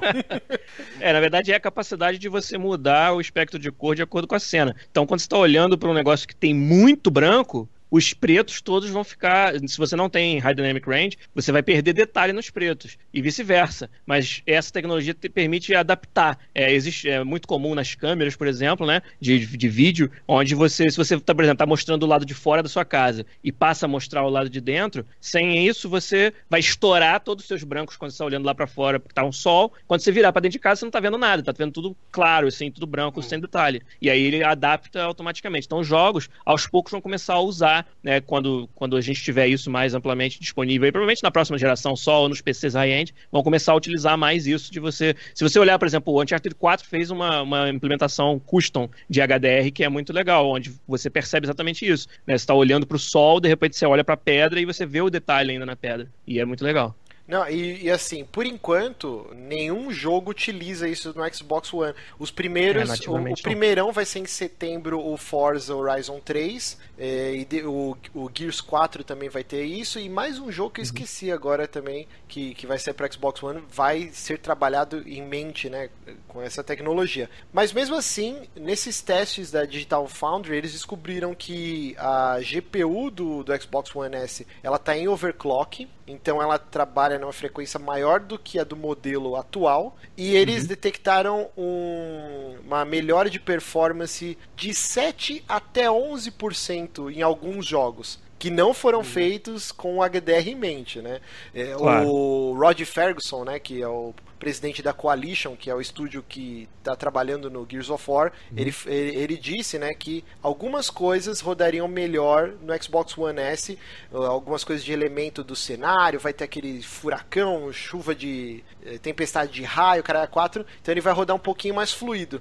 E assim, é que nem eu disse, né, a Microsoft ela não omitiu mas também não revelou não isso. Vocês ficam meio chateados com isso? É, alguém pretende comprar um Xbox One S ou fica puto com isso acontecendo? Ô, então... ô Márcio, eu não, não quero vir aqui na sua casa, né? Tipo, chega na casa da pessoa e fala mal da esposa da pessoa, né? Aquela coisa que a pessoa ama e tal. Mas eu preciso dizer, cara, que eu achei que a Microsoft nessa E3 foi bem é, da, querendo dar uma despertinha na forma que várias coisas sobre o Xbox One S foram anunciadas. Acho que essa, né, essa aparente maior performance foi uma delas. Está claro que ela está guardando todas as fichas para o Scorpio em termos de oferecer uma plataforma com mais performance. O Xbox One S nunca foi a ideia de que ele fosse rodar muito melhor nenhum dos jogos. E outra é a questão do 4K, né? Que ela anunciou que era um console que suporta 4K, mas não é para games. Ele vai suportar 4K para vídeo. Sim, né? sim, para vídeo, só para vídeo. E, e, isso não ficou tão claro assim também na apresentação dela do EA Play, tanto que tinha um monte de, de, de lugares reportando erradamente, depois tiveram que, que, que arrumar, sabe? Mas. Correção. É, mas eu, eu acho assim, o, o Xbox One original, para mim, ele ficou devendo como peça de hardware em vários aspectos. É, do tamanho dele, de várias coisas que eu acho que o, X, o Xbox One S é uma proposta muito melhor para você ter a mesma plataforma que você tinha antes, uhum. só que menor, é, com a questão lá do, do, do, tijolo de, de energia dele. Isso, é, é o Power Brick, né? Ele agora é, tá dentro uhum. do console, né? No outro modelo é um puta de um tijolaço que você tinha que levar levar a é, parte. Eles estão montando aqui, tem um monte de fonte aqui também. Não, é porque assim, ele não é adaptado pro Kinect. É, ah, pra você usar o Kinect no Xbox One S, você tem que comprar. Na verdade, a Microsoft vai dar o adaptador de graça, pelo menos lá nos Estados Unidos, né? Ou no uhum. Canadá, aqui duvido, né?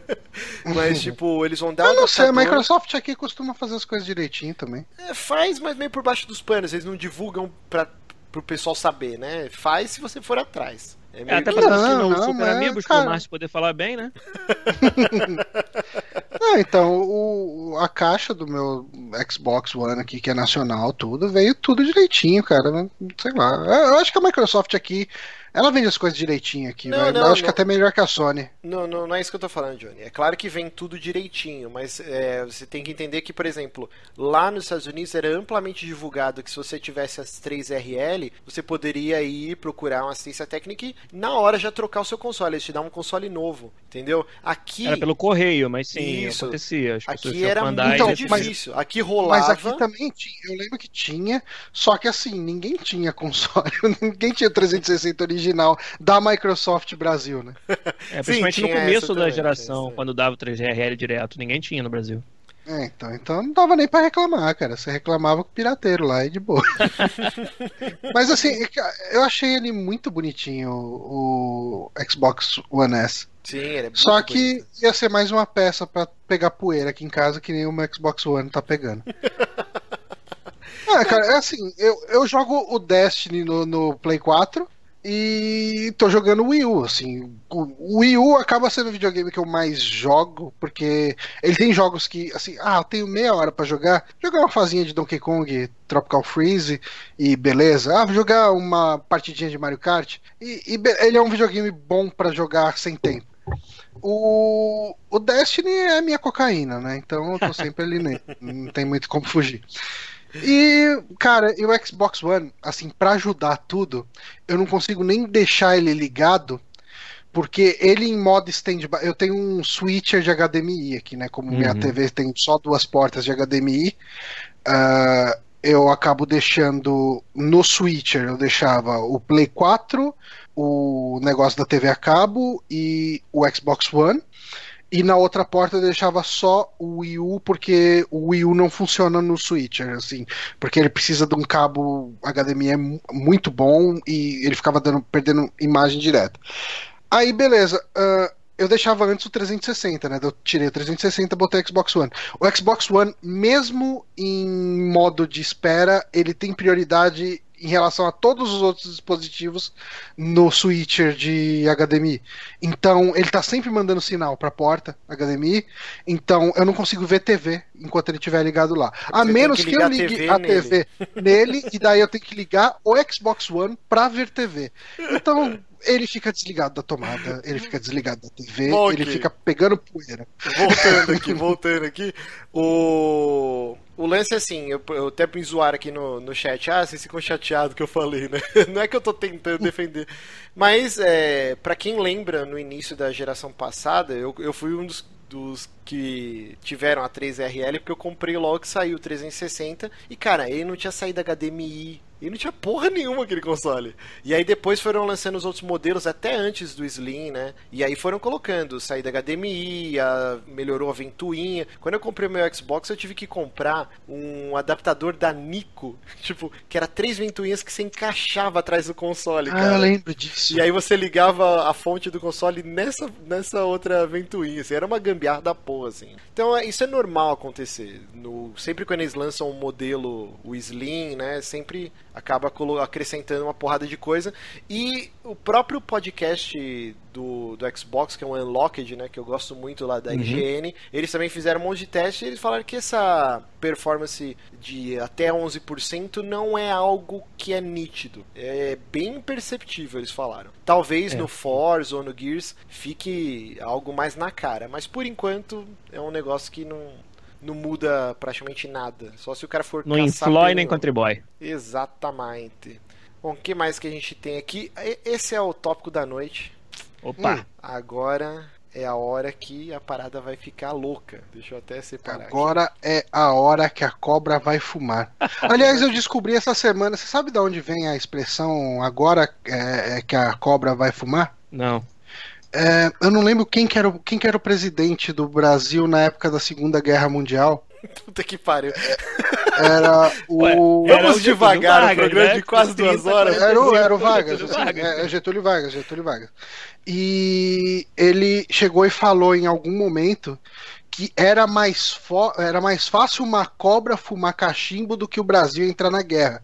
Ah. E acabou que o Brasil entrou na guerra depois. Sem e daí todo mundo, assim, quando o Brasil entrou na guerra, o pessoal começou a falar, tipo, em publicações, em jornais e o caramba, e, e assim, até o próprio exército falando, agora, agora a cobra vai fumar. E era por causa dessa declaração do, do Getúlio Vargas. Que loucura, hein, Johnny? Sabe também o que é uma loucura? Loucura, que loucura. louca, eu diria. A nossa querida Ruffles, a batata da onda. Olha só, né? Ah, a batata da onda, boa. Eles fizeram uma pesquisa já tá há um tempinho aí, né, com os consumidores para sugerirem diversos sabores, né? E aí eles iam escolher três e aí uhum. vai ficar acho que três meses no mercado e aí depois um só que vai vingar. E aí a gente não sabe quanto uhum. tempo isso vai vingar. Ela não vence em três meses não, né? não sei, não sei o prazo de validade. Mas aí o que rolou uhum. é que os sabores escolhidos, né, cara, foram de feijoada. Então a gente vai ter uma uhum. Ruffles sabor feijoada. É, a gente vai ter a calabreonda, cara que é um nome maravilhoso. Não, não, é porque assim, a feijoada é, é feijuca, né, e tal. Mas isso aqui é, basicamente, essa calabreonda é calabresa cebolada. Calabresa cebolada e também teremos a burritatas que é, é sabor burrito. Essa eu fiquei com vontade, cara. Essa eu fiquei com vontade de comer, uhum. porque eu gosto muito de burrito. Calabrionda. tipo, ok, né?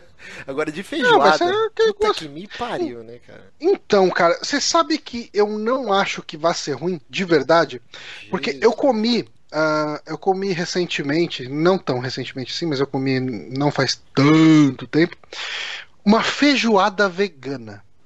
Que é uma feijoada, obviamente, sem nada de porco. E eu comi com todos os preconceitos que eu podia ter. Hum. E eu falei, não, o gosto é o mesmo da, não, não. da feijoada. Não, não ele é, ele é. Tem, ele tá é. maluco. Ele é. Então, eu, eu falei, eu fui comer isso com todo o preconceito possível. Hum. Você perde muito em textura. Porque você comer as carnes de soja molenga lá é bem diferente de você morder um torresmo, uma costelinha ali desfiando, aquela coisa deliciosa e tal. Você perde nisso. Mas o que eu percebi é que quando a gente come uma feijoada, a gente está sentindo muito, muito o gosto do feijão preto. E o feijão preto pega o gosto dele na carne de, de porco, no tipo na costelinha, no paio, em tu, tudo fica com gosto do feijão preto. Hum. Então eu sinto que essa feijo, que essa essa Ruffles de feijoada, ela vai ser uma Ruffles com um toque de gosto de feijão preto ali por trás. Eu não acho que vai ser a maior maravilha do mundo. Mas eu não acho que vai ser horrorosa. Eu quero experimentar porque eu sou um cara meio jegue, assim, né? Tipo, sempre quando tem essas paradas assim, eu, eu quero ser cobaia. Tipo, uhum. tanto eu em também, eletrônicos, eu... tanto eletrônicos quanto uhum. comestíveis. Mas eu, eu, tenho certeza que ser uma merda. E eu, eu não sei vocês, eu tenho um problema com feijão preto, cara. Eu gosto muito de feijão preto. Mas essa uhum. porra, ela me implode eu fico Coitado. peidando muito quando eu como feijão preto. Tipo, Acontece. Demais, é. mas é muito, muito mesmo. Eu sou uma pessoa que, que gosta de soltar, soltar pum. Não fico segurando. Tem gente que tem... A gente percebe bastante. tem gente que tem um preconceito com Todo peido. Todo mundo que te conhece já sabe. Exato. Aqui em casa não tem isso. Minha esposa, inclusive, peida muito mais do que eu. Então, assim, uhum. quando eu como feijão Ela preto... Ela deve adorar, se assim, você divulgar, fazer essa propaganda. Cara, você conhece a Jéssica anos, você sabe que a Jéssica peida bastante. Então, uhum. assim, eu, eu não sei vocês, vocês têm esse problema com feijão preto? Eu tenho não. um problema sério que eu não acho ele no Canadá, só isso. Tem, não tem feijão preto no Canadá? Cara, é muito difícil de achar. Tem feijão para salada que é diferente, não tem, não tem igual. Eu tenho que, tenho que ir em restaurante brasileiro para poder comer feijão preto aqui e os caras mandam importar. Caraca, velho. É. Bizarro, hein? Tá vendo? Você aí que tá achando que a vida no Canadá é uma maravilha, meu irmão, não tem feijão preto, cara. não tem feijão preto. Mais o Giliar, que é carioca, onde o feijão preto é o standard, né? Então é, isso não faz sentido um. nenhum, cara. O feijão carioquinha, que aqui no Brasil tá custando o preço de um imóvel novo, é, ele é o marronzinho. E é, aí o feijão preto é o feijão preto. Não tem sentido é, O mulatinho, né, que, que eles chamam. É. Não é. sei, cara. Mas isso é bem bizarro, é, é, bizarro. Mas eu, eu vou comer, mas eu acho que vai ser uma bosta. Agora, essa de, de burrito, eu acho que vai ser boa, hein, cara. Deixa eu perguntar um então... negócio. O burrito tem um gosto próprio? Não, depende do que você bota dentro do burrito, não? Eu é, acho né? que ele vai ter o gosto, ele vai ter um, um saborzinho de. Como chama? De Doritos. Porque, assim, o burrito. Se bem que não é burrito, né? Não é taco. É, é... Eu tava pensando em taco, porque o taco tem aquela, aquela parada de milho, e daí ele ia trazer esse gosto pra lá. Sim, não. É porque isso que você falou é bem verdade, né? Porque o burrito é uma tortilha enrolada com um recheio que você não, colocar. É, é pela foto, gostoso, mas depende do que você bota dentro, pô. Mas pela foto sim, dá sim. pra entender que eles vão, eles vão pegar o burrito clássico, né? Que é o frijoles lá, que é o feijão com. com... É. é o molho chili, o queijo, a alface e tal. Eles vão pegar esse sabor clássico, né? Não... Como, como que você sintetiza um gosto de alface? Não sei, cara. Por que você faria isso, né? Eu, eu, eu, duvido muito que essa batata tenha gosto de burrito, para começo de conversa. Então, é. assim, vai ser um sabor whatever. Mas eu tava lembrando aqui. Que, assim, eu tava pensando em taco. E, e taco eu conseguiria entender, porque você daria um gostinho de feijão misturado com um gosto de milho, por causa da, da, da tortilha de, de, milho, né? E beleza, você consegue enganar. É que nem quando teve. Eu acho que teve uma vez que tinha Ruffles. Não era, eu não lembro se era Ruffles ou era algum outro salgadinho, sabor yakisoba. Sim, eu horrível, falei, horroroso. Então, mas ele tinha aquele gosto de shoyu com gengibre e falava, ok, tipo, realmente lembra Exoba. Tipo, é. você colocava na boca e você falava, não, ok, esse é o gosto da Exoba. E oh. agora eu não consigo pensar em sintetizar o gosto do burrito. Eu queria ler esse comentário aqui do César Berger, ele colocou assim: Eu gosto do fato do Johnny dar uma salivada quando está falando de comida. Até eu fico com fome. comida é muito bom, né, gente? Parabéns, comida é muito bom. Ó, você que tá ouvindo a versão gravada disso aqui tá perdendo essas cenas memoráveis. Mas assim, eu queria rapidinho então, pra gente correr com esse bloquinho, qual é, sabor exótico, assim, ou um sabor adicional que lançaram de algum produto que vocês experimentaram e que vocês odiaram, adoraram? Eu lembro, eu sempre falo aqui do Cherry Coke, né, que nos anos 90 é. tinha, e eu amava de paixão, e aí do eu nada sumiu do mercado, e eu odiava aqueles Cas Guaraná, vocês lembram? Que tinha, é. tipo, era Guaraná de pêssego com não sei o que, eram uns sabores bem... misturados, horroroso aquela merda, eu odiava. E de Ruffles, eu lembro que teve uma vez também nos anos 90, eles fizeram de queijo nacho. E essa era a melhor Ruffles que existia no mundo. Sumiu também. Era, era uma que as ondas eram um pouco maiores? Sim, sim. Nossa, eu lembro. Ela era um formato bom. diferente, assim, da, da É, era Ruffles com aquele pó do Doritos. É, puta, Johnny, caralho, era isso mesmo. Será que se eu misturar no mesmo pacote tudo, fica com esse gosto? Vai ficar igualzinho, pode fazer. Sabe aquele pozinho que sobra? Que você dá uma lambida no dedo e enfia dentro é. do saco e tira, assim, ó. Eu sempre faço isso, cara. Eu vou tentar misturar na Ruffles. E você, Giliard? É, não, primeiro que falar, comer Doritos é sinônimo de tu virar o saquinho na boca e sair com né, a boca toda laranja. Né? o, o pozinho do Doritos fica todo em cima. Mas, cara, eu acho que pipoca ioki de requeijão é uma que eu lembro que eu curti demais. Eu adoro pipoca, minha esposa, a gente sempre vê filminho aqui em casa com pipoca. Essa foi uma que me chamou a atenção. Não consigo pensar em mais, mais nada assim diferente, não, mas York com requeijão foi bom. E você, Johnny, você que fala salivando decepção, sobre comida. Decepção, cara. Cara, essa foi uma decepção tremenda, cara. Que, que raiva que deu daquilo. Tem uma pipoca que estão vendendo, eu acho que é até Ioki.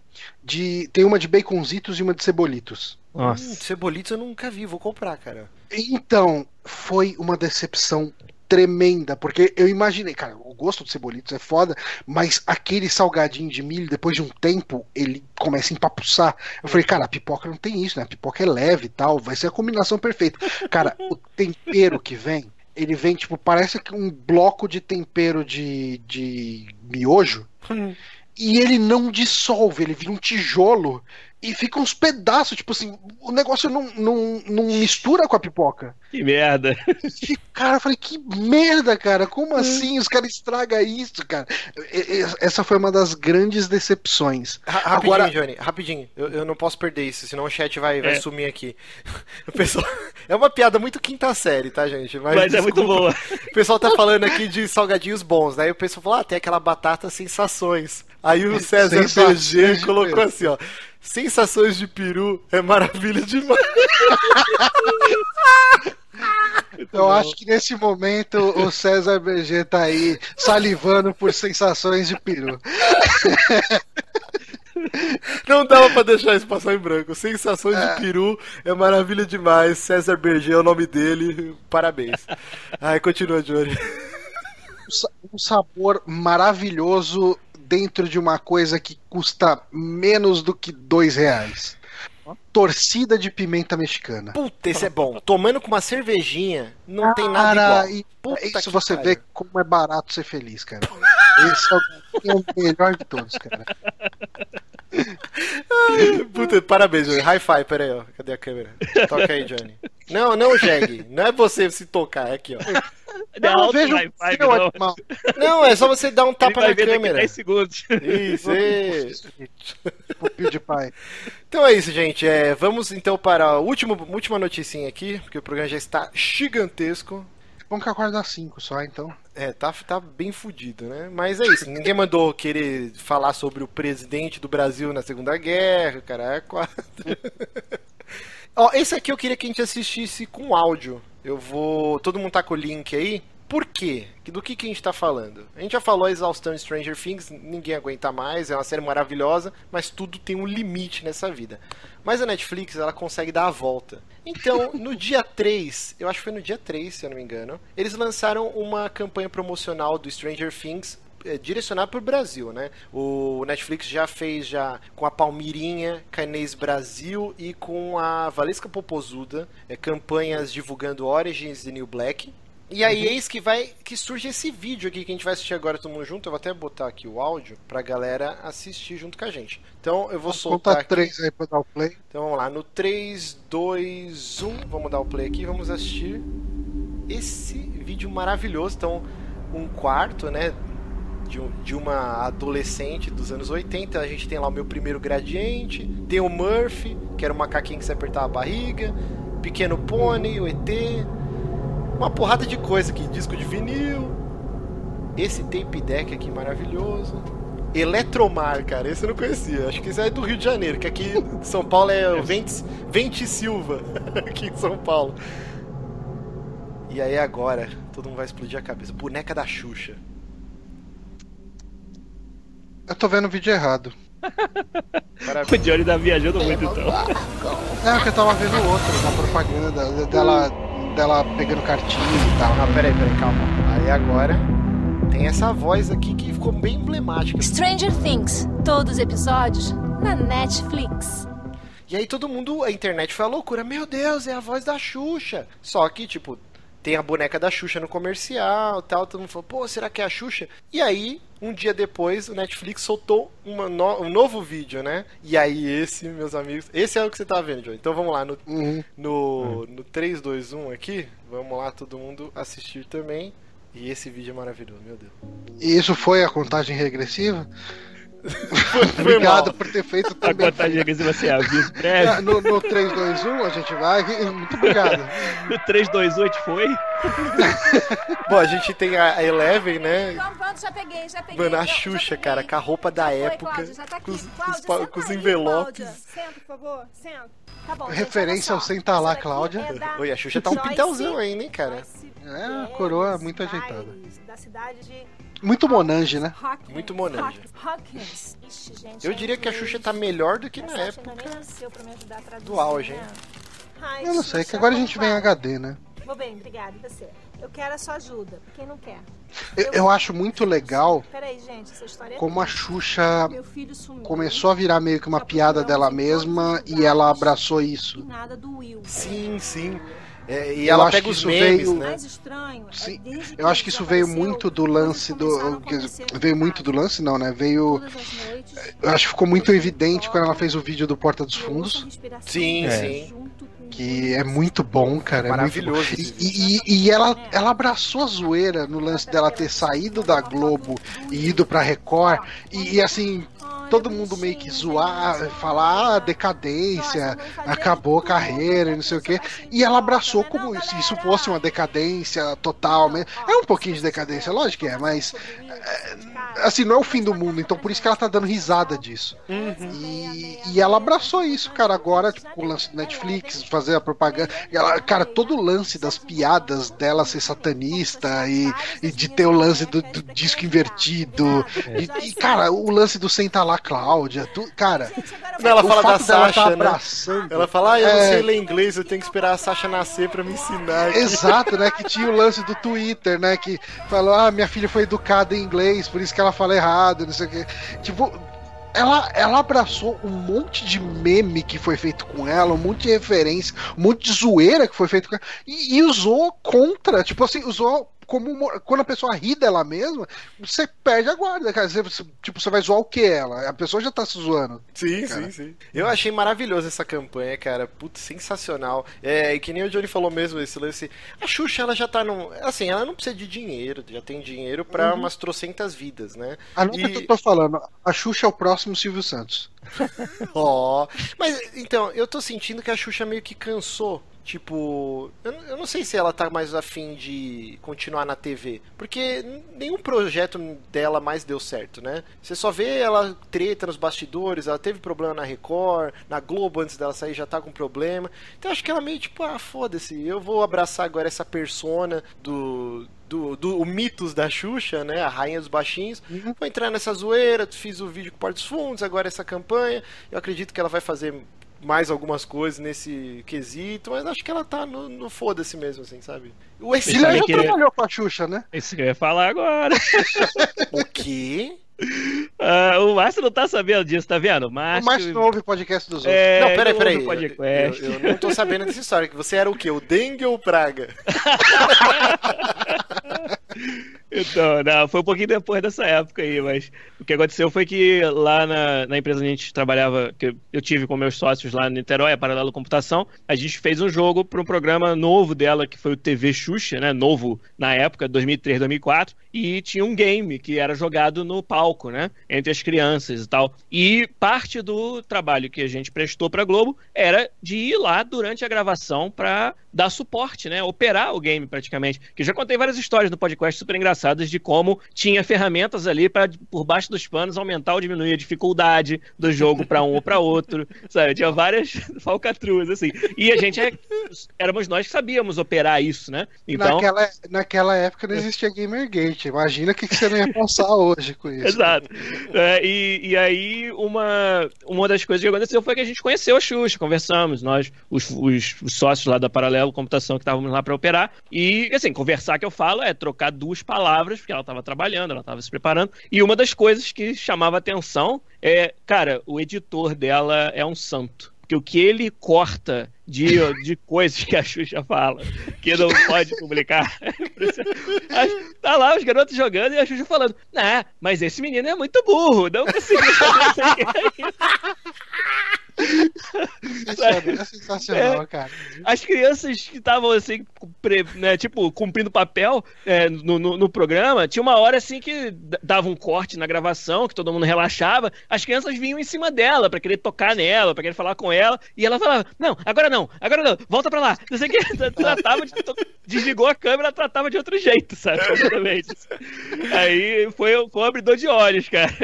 Foi engraçado. Genial, cara, genial.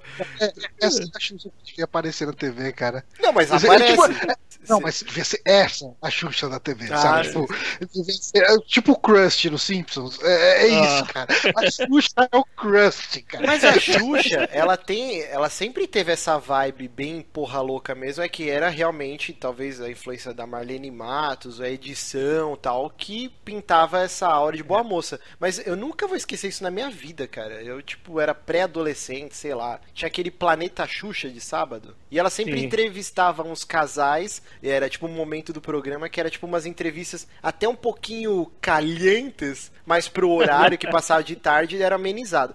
Mas eu nunca vou esquecer quando ela pegou o maluco Cara, aquele era do Catinguelê, é os Travessos, algum grupo de pagode que os caras tinham o cabelo pintado de loiro da, dos anos 90. E, e, o cara era marido, sei lá, namorava com uma mina do Axé Blonde. Era uma parada bem baixa renda desse, desse nível, assim.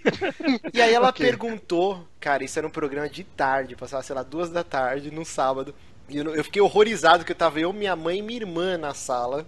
E ela falou assim: Vocês fazem gol juntos? Aí eles falaram assim: Ah, nem sempre, mas a maioria das vezes a gente faz gol junto. Cara. Ah, que bonito, nossa, que cara. situação de merda, velho. Eu, tipo, é. eu já tinha. Eu já entendi o que, que eles estavam falando. Foi uma situação muito bosta, cara. Eu nunca vou esquecer isso na minha vida. Então a Xuxa sempre teve essa mão de merda aí. fazer não, paradas. sabe, Xuxa, a gente não faz gol junto, não, que esse filho da puta aqui fica o tempo todo na banheira. E aí. tá sempre impedido. Cara, que horror, cara, que horror. Esse filho da puta só faz gol no treino. É, pois é. É um leão de treino, na hora do jogo, nada. Ai, meu Deus, mas é isso. Parabéns, Xuxa, tá com quase 60 anos e ainda está um pitelzão. Muito legal que ela abraçou essa aura esmerdalhada e engraçaralha. Quero ver mais coisas. Eu quero que o Silvio Santos, que o Silvio Santos tá quase para morrer, né? Tá velhaco já, tá velhaco. Eu quero que o Silvio Santos contrate Coitado. a Xuxa. Meu sonho, Xuxa no SBT, cara. Aí, fazendo um programa junto com o Silvio Santos. Cara, meu, meu sonho fosse que a Xuxa fosse o novo Bozo. Aí o mundo ia explodir, cara. Não, o Silvio Santos, ele tá marcando muita toca. Ele tinha que reativar a Hora do Capeta, que era o programa do Sérgio Malandro, do SBT. Nossa. Cara, imagina a hora do capeta hoje, velho. É, Não, cara. imagina, ó, contrata os dois, a Xuxa e Sérgio Malandro num programa, os dois, no SBT, um programa de auditório. Oi? De lua de cristal o programa. lua de cristal. Cara, essa porra ia ser líder de audiência total.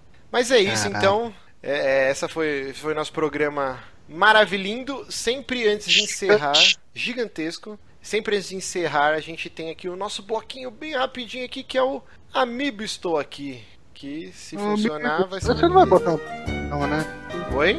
Você não, vai, você não vai ter que ficar esperando duas horas a música rolar inteira, né? Não, na música já tá tocando já o seu Pedro de Lara reclamão. Ah, então, sou um reclamão. Johnny, o que, que é o amigo o Amiibo Estou Aqui?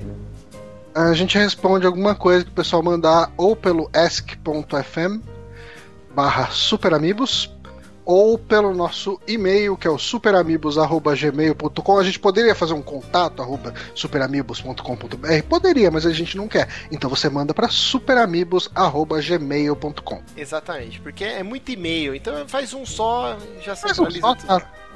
Ah, coisa linda. Tá bom. Então vamos lá. O desconhecido, ele mandou aqui pra gente, não se identificou. Dentro do projeto Super Amigos, quais os tipos de publicidade que vocês estão aceitando? Já chegaram a pensar nisso? Então, essa pergunta é bem pertinente nesse momento que a gente teve escândalo com o PewDiePie, com uma porrada de outros youtubers é, envolvendo o lance de, de, publicidade, né?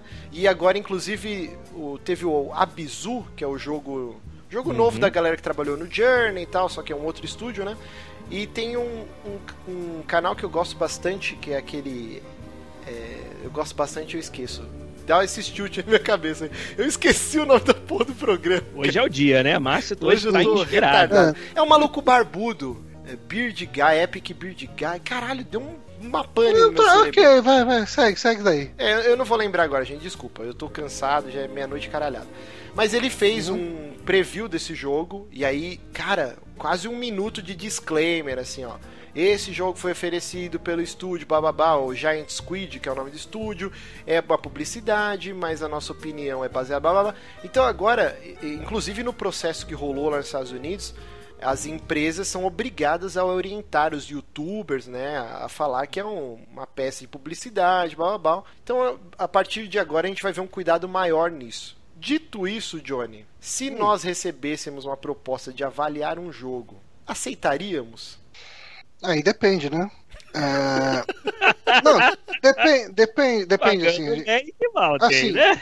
Não, depende o quão, assim, se alguém chegasse e falasse, ó, a gente quer que vocês façam um vídeo de anúncio publicitário, não sei o quê, uh, mas tem que parecer review e não pode parecer em nenhum lugar que que vocês estão uh, fazendo publicidade, né? Tem que ser um review disfarçado, uma publicidade disfarçada de review. Uh, aí não.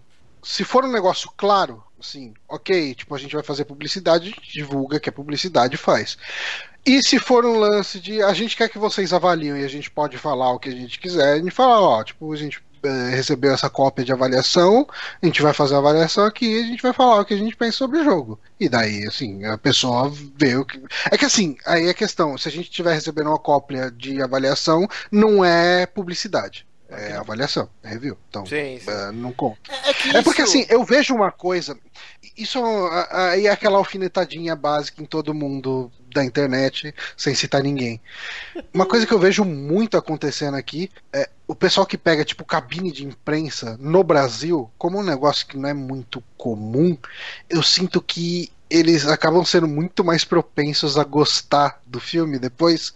Acho que tá tão acostumado a ter que pagar por tudo que só o fato de tá indo ver os filmes de graça não consegue dar uma nota muito baixa depois. Isso é, não é, não é só de graça, é né? Os caras servem comidinha, é, é todo um entendeu? Uma ciceroneada. Eu vou dar um exemplo aqui que eu acredito que. Nunca diga nunca, né? Mas não vai acontecer. Imagina que a CD Projekt Red faz com a gente, igual fez com o Jovem Nerd. Manda a gente uhum. lá pra Polônia. A gente vai participar de uma feira medieval, os cosplay, vai duelar, vai comer o frango lá na coxa gigante, ganhar colarzinho do Witcher, roupinha como que eu vou falar mal desse jogo se os caras são tão legais, gente? Me trataram tão bem, me acolheram, me abraçaram. Eu vou chegar e falar: esse jogo é uma merda. E não, por mais que o jogo seja uma bosta, e não é o caso do Witcher, mas vamos que você pega um jogo que é ruim. Mas, cara, os caras foram tão legal, tão cuidadosos, que mas você vai ficar é, cheio de dedos para falar mal então, do jogo. É que o problema não é nem esse. O problema é que, assim, a gente é tão amador aqui no Brasil. E eu falo, assim, até citando, tipo, Kotaku, IGN, Brasil, sabe? Todo mundo aqui é muito amador ainda. A gente não tem uma tradição de jornalismo, de entretenimento de uma forma geral. Então a gente ainda não sabe lidar com isso. Não é uma coisa comum pra gente, sabe? Tipo, é, você receber essas coisas, você receber, você ter o seu trabalho facilitado. Sim. Então, uh, eu, eu acho que é muito fácil confundir na hora de você dar uma avaliação sincera. Exato. Uh, nisso tudo. E, e, o que é ruim, o que é ruim, eu não tô falando, não tô passando um pano pra uhum. imprensa e tal. Eu, eu acho que é uma coisa que precisa evoluir, e, e, mas eu acho que é um processo que deve ser orgânico, sabe? Deve ser uma coisa que vai ficando cada vez mais natural você receber cópias de review ou é, receber convites para cabine de imprensa, que quando você for aquilo, você vai encarar aquilo como um trabalho, como se você tivesse comprado um jogo ou ido ao cinema de uma forma normal, sabe? Mas eu acho que no estágio atual de amadorismo da nossa imprensa, é complicado, cara. Por mais que a pessoa chegue e fale, ah, não, eu vou dar minha opinião sincera e tal, tudo, eu acho que ainda passa um pano, sabe? Tipo, não sei. É, exato. É, a, rapidinho que o Roberto Nogueira colocou é, é Girardi The Completionist. Exatamente. O canal é That One Videogamer. É um canal que eu amo de paixão e eu esqueci, deu tilt aqui no cara. É ele que fez esse vídeo do Abizu. Mas assim, o, o que eu tava falando não é que, que a gente não vai conseguir ser profissional e julgar o jogo, julgar, fazer o review do jogo pelo que ele é, o filme, porque os caras trataram bem. É, é, complicado, porque a gente ainda não teve como lidar com isso. E foi algo que quando a gente fez o Patreon, era a ideia, né? Vamos comprar os jogos ou assistir os filmes com o dinheiro que a gente arrecada do site, porque aí a gente tá livre dessas amarras, né? Que nem eu falei, o No Man's uhum. Sky. Eu só vou comprar por causa do dinheiro do Patreon. E aí eu vou estar tá livre para falar se o jogo é uma bosta, não sei o que, do que eu pesaria mil vezes se, sei lá, alguém falasse, ó, oh, tô essa aqui aí pra vocês testar o jogo. Porque eh, rola aquele medinho de você se queimar. O Jim Starlin, né, é um cara, um jornalista aí, o Bonatti ama de paixão, eu gosto também dele. Não sei se o Johnny uhum. acompanha o trabalho dele. Ele se queimou é bem foda. Pouco, mas eu acho legal. Ele se queimou foda com um monte de estúdios porque ele rasga o verbo mesmo e fala, às vezes ele até excede. Uhum. não precisava ser tão sarcástico assim, né? E ele se queimou, ele parou de receber um monte de cópia. Então, assim, por mais que fale que não, você tem que meio que pisar em ovos quando você. É, mas tem... eu concordo, não. Sério? Hum. Eu acho que você, se você chegar numa situação como a do Jim Sterling, paciência. Você entendeu? foi, foi é, verdadeiro ao que a ética da sua profissão obriga. Se você uhum. não gosta de algo, é sua, é sua obrigação falar, a não ser que você não queira falar, beleza, também uhum. é seu direito não querer falar. Mas se você não gosta e você quer falar, é sua obrigação falar exatamente o que você acha. E e assim, eu estou muito com o Johnny no sentido de que falta só você encarar isso como uma forma, de uma forma profissional. É, eu tive muita exposição a esse problema do outro lado, que é o quê? Vindo representar a EA e o FIFA no Brasil e conversando com jornalistas. E eu encontrei é, pessoas que ficavam com vergonha de me dizer que não gostaram da feature A ou B do FIFA do ano passado, sabe? Uhum. E tratavam como se eu fosse levar isso pro lado pessoal, que o cara criticou o jogo no que eu trabalhei, que, sabe, não faz o menor sentido. Que eu falava, que, porra, meu irmão, relaxa, que é isso, você tá fazendo o seu trabalho, quer criticar, eu tô fazendo o meu, quer desenvolver o jogo. Claro, eu, na hora que eu vou representar a empresa, vou falar do jogo, é, eu tenho um script mais ou menos treinado para falar, isso aí todo mundo sabe. Né? Uhum. Agora, o que você, como jornalista, vai falar é problema seu. E, assim, aqui fora pode até acontecer, igual você falou do Jim Stern, talvez porque o estilo dele e aquilo que ele vende como diferencial é o exagero, é a comédia do absurdo, né? Uhum. Mas aqui fora eu vejo muito mais difícil você ter casos de publicadoras que vão deixar de dar acesso às coisas porque você falou mal do jogo, sabe? É, e, assim, eu, eu, eu, gostaria de acreditar, apesar de não ter um contato diário com isso, que a, a indústria está muito mais madura já. Agora, do lado do jornalista, eu acho que você não tem opção sabe? Você tem que, re, que reportar aquilo que, da forma que você vê. E se isso for te fazer, sabe, cair na desgraça de essa ou aquela publicadora, paciência, entendeu? Você dá um outro, um outro jeito para você ter acesso às coisas que você não teria. É, é pelo menos como eu acho que deve ser, Mas, sabe? Cada um faz o seu papel, cara. Sabe qual é o problema, Giliard? Aqui o Vinícius é. Silva até ele colocou aqui, ó. É, vou dar um exemplo. Se vocês tivessem que fazer o review de um jogo do Danilo Dias, lá da Joy Measure, hum. que o, o, Johnny até mais, né? Tem, tem um contato, uhum. a gente conhece o cara, gosta do cara, conhece pessoalmente, a Bíblia com ele. Eu não sei se ele, sei lá, ele tá fazendo um jogo novo aí, tudo que eu vi, foda pra caralho. Mas vai que o jogo é, é uma bosta. Eu não conseguiria falar, fazer um review. Este jogo é uma merda. Eu sou aquele cara, Giliard, que fazia luva no Muay Thai e eu não conseguia bater na cara do peão. O cara me socando a minha cara, mas eu ficar segurando a mão, porque eu, eu fui criado assim, eu não consigo, cara. Então, mas é uma a gente tem um exemplo que é a cópia disso a, a, relação de amizade que o Johnny tem com o Danilo Dias é igualzinho Giant Bomb Super Giant Games. E o que, que o Giant Bomb faz? Não fazem review dos jogos da Super Giant Games, porque os caras são brothers. O, uhum. o, o Jeff Gertzman foi, tipo, colega de muitos anos de quarto e de trabalho com o Greg Kasavin, que é o, um dos designers do, da Super Giant Games. Uhum. E os caras estão lá no canal o tempo todo, sabe? Dão um maior apoio em termos de divulgação. E na hora do review eles falam: bom, acho que não entendeu? Não vale a pena a gente falar, porque a percepção de quem está do outro lado vai ser de que a gente, a nossa opinião vai estar, tá, entendeu? Influenciada por isso. Aí é a opção do cara de não fazer. Aqui a gente teve dois casos, uh, eu acho que são meio que opostos, né? Uh, um a gente fez gameplay do Odalos com a hum. presença do Danilo. Em todo momento a gente deixava bem claro, a gente é amigo do Danilo, assim, é. tipo, a gente é amigo pessoal, a gente tá jogando um jogo de um amigo, é um jogo que eu adoro, assim, é um dos na minha lista de jogos de Steam, tá como um dos mais jogados, assim, em horas. E que assim, tipo, e beleza, é isso. Eu, eu, eu, não escondo em nenhum momento que eu sou amigo do Danilo. E se a pessoa quiser acreditar que eu tô elogiando o jogo só porque eu sou amigo do Danilo, então, ok, Sim. azar, tipo, paciência. É. Ao mesmo tempo que a gente teve um streaming aqui que o Márcio fez do Tormenta, Uhum. Uh, que era o jogo lá, e, e, a gente teve participação do Trevisan, que ele não trabalhou no jogo, mas ele é um dos responsáveis pelo cenário Tormenta, né? Do, do ah. RPG tudo. E o Márcio falou: é, esse jogo não é muito legal, né? Tipo assim, tipo, assim ele deu aquela amenizada, mas dava pra, dava pra ver bem claramente que, tipo, não curtiu. E, e, o jogo é bem ruinzinho, assim, ele é um jogo bem pouco inspirado. Mas eu fiquei Porra, é mal, é chato. Fiquei mal, fiquei mal. É, então, é, é, é chato falar, mas você não consegue chegar e falar, caralho, que jogo foda, caralho, que jogo. É, não, não, Quando o jogo não é. Assim, você vai chegar e meio que tentar não não magoar muito aquela não, pessoa porque... que tá ali. Mas você vai tentar ser assim, você não vai ser mentiroso e falar, caralho, que jogo maravilhoso, que jogo lindo e tal, porque não tem como, cara. É não foda, dá. porque volta e mente recebe no Twitter, e-mail, ou qualquer contato que as pessoas tenham. Pô, comprei tal jogo, depois vocês falaram. Volta e meia a gente tem. Essa semana um ouvinte falou que, que foi assistir, não sei que. Não, comprou o livro, né? O Guerra dos Consoles, porque toda hora eu e o Johnny fica martelando essa uhum. porra. A gente até tá ficando chato, já tanto que a gente fala desse livro. tipo, é muito gratificante. E aí, ao mesmo tempo, é foda você queimar, né? Tipo, Aí o cara fala, pô, eu gosto da opinião desses caras, mas eles são vendidos pra caralho, então falando. É, é um, uma balança terrível. Então por isso que eu, eu, é claro que se chegar um cara e falar, tô esse jogo aí, tipo, de graça, eu vou adorar.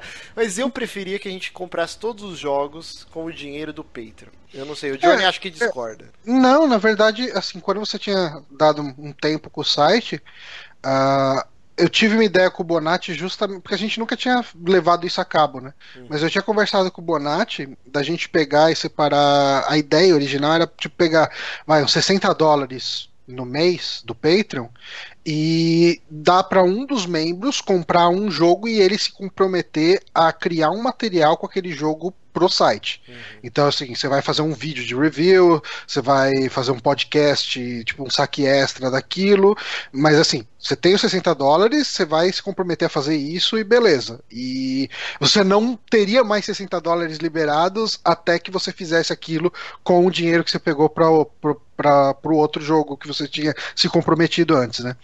E acabou que a gente acabou fazendo desse jeito que a gente está fazendo agora, né? A gente divide o dinheiro igual e a gente está pegando esse dinheiro para comprar coisas que gerem material para o site, né? Uhum. Eu devo comprar possivelmente o Overwatch para jogar com a galera que faz, que, que participa participa dos streamings de Play 4, né? Porque a gente tem as jogatinas de Overwatch na terça-feira, mas só do pessoal do PC. Que também foi um jogo e... que eu comprei com o dinheiro do Patreon, que eu nem ia pegar também, e acabou gerando conteúdo, assim. É, uhum. então, quando. É, é, meio que assim, vamos usar esse dinheiro para coisas que gerem conteúdo para cá, né? Uhum. Tipo, retroalimentar o site.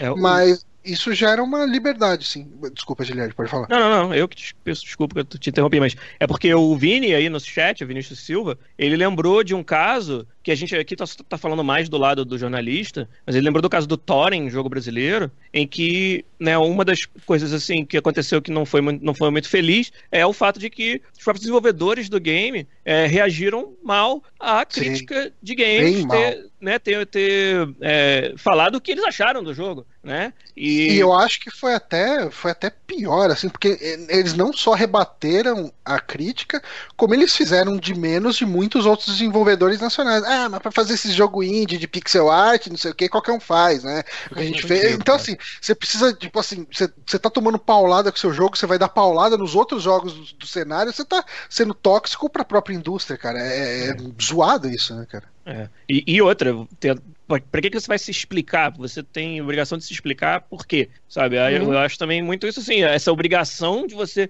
querer dar desculpa pelo que aconteceu, ainda mais você citar circunstância A ou B. Tipo, a gente sabe que desenvolver jogos no Brasil é difícil pra cacete, não tô tirando uhum. esse mérito. Agora, o usuário final não tem que saber disso, não tem nada com isso, uhum. sabe? Eu, a, a gente é, quer dizer, vamos dizer, eu, eu fui instruído na, no desenvolvimento dos games sempre dessa forma, de que, cara, vai ter vezes em que o melhor possível que você podia fazer não vai ser bom o suficiente. E paciência, o jogo vai, não vai vender, vai dar merda. Isso aí é, cara, é, sabe, ossos do ofício de quem quer trabalhar com isso. E então foi muito bem lembrado o caso do, do, do Thorin justamente por causa disso. Agora, é, uhum. eu acho que de tudo aí, para mim, você resumiu muito bem, Johnny, quando você falou que é um pouco de falta ainda de profissionalismo em ambas as partes. Não tô dizendo do, do, do, fato de vocês não quererem, por exemplo, receber cópias de graça, comprar cópias, você tem todo o direito. Eu só não acho que é necessário. Eu acho que não, sim, não sim. mancharia sua opinião de forma alguma uhum. você simplesmente receber um jogo de graça, porque isso aí é até o interesse das próprias agências de imprensa das empresas que estão lançando jogos. Eles querem colocar nas assim, mãos do máximo possível de, de jornalistas. No, no meu blog anterior,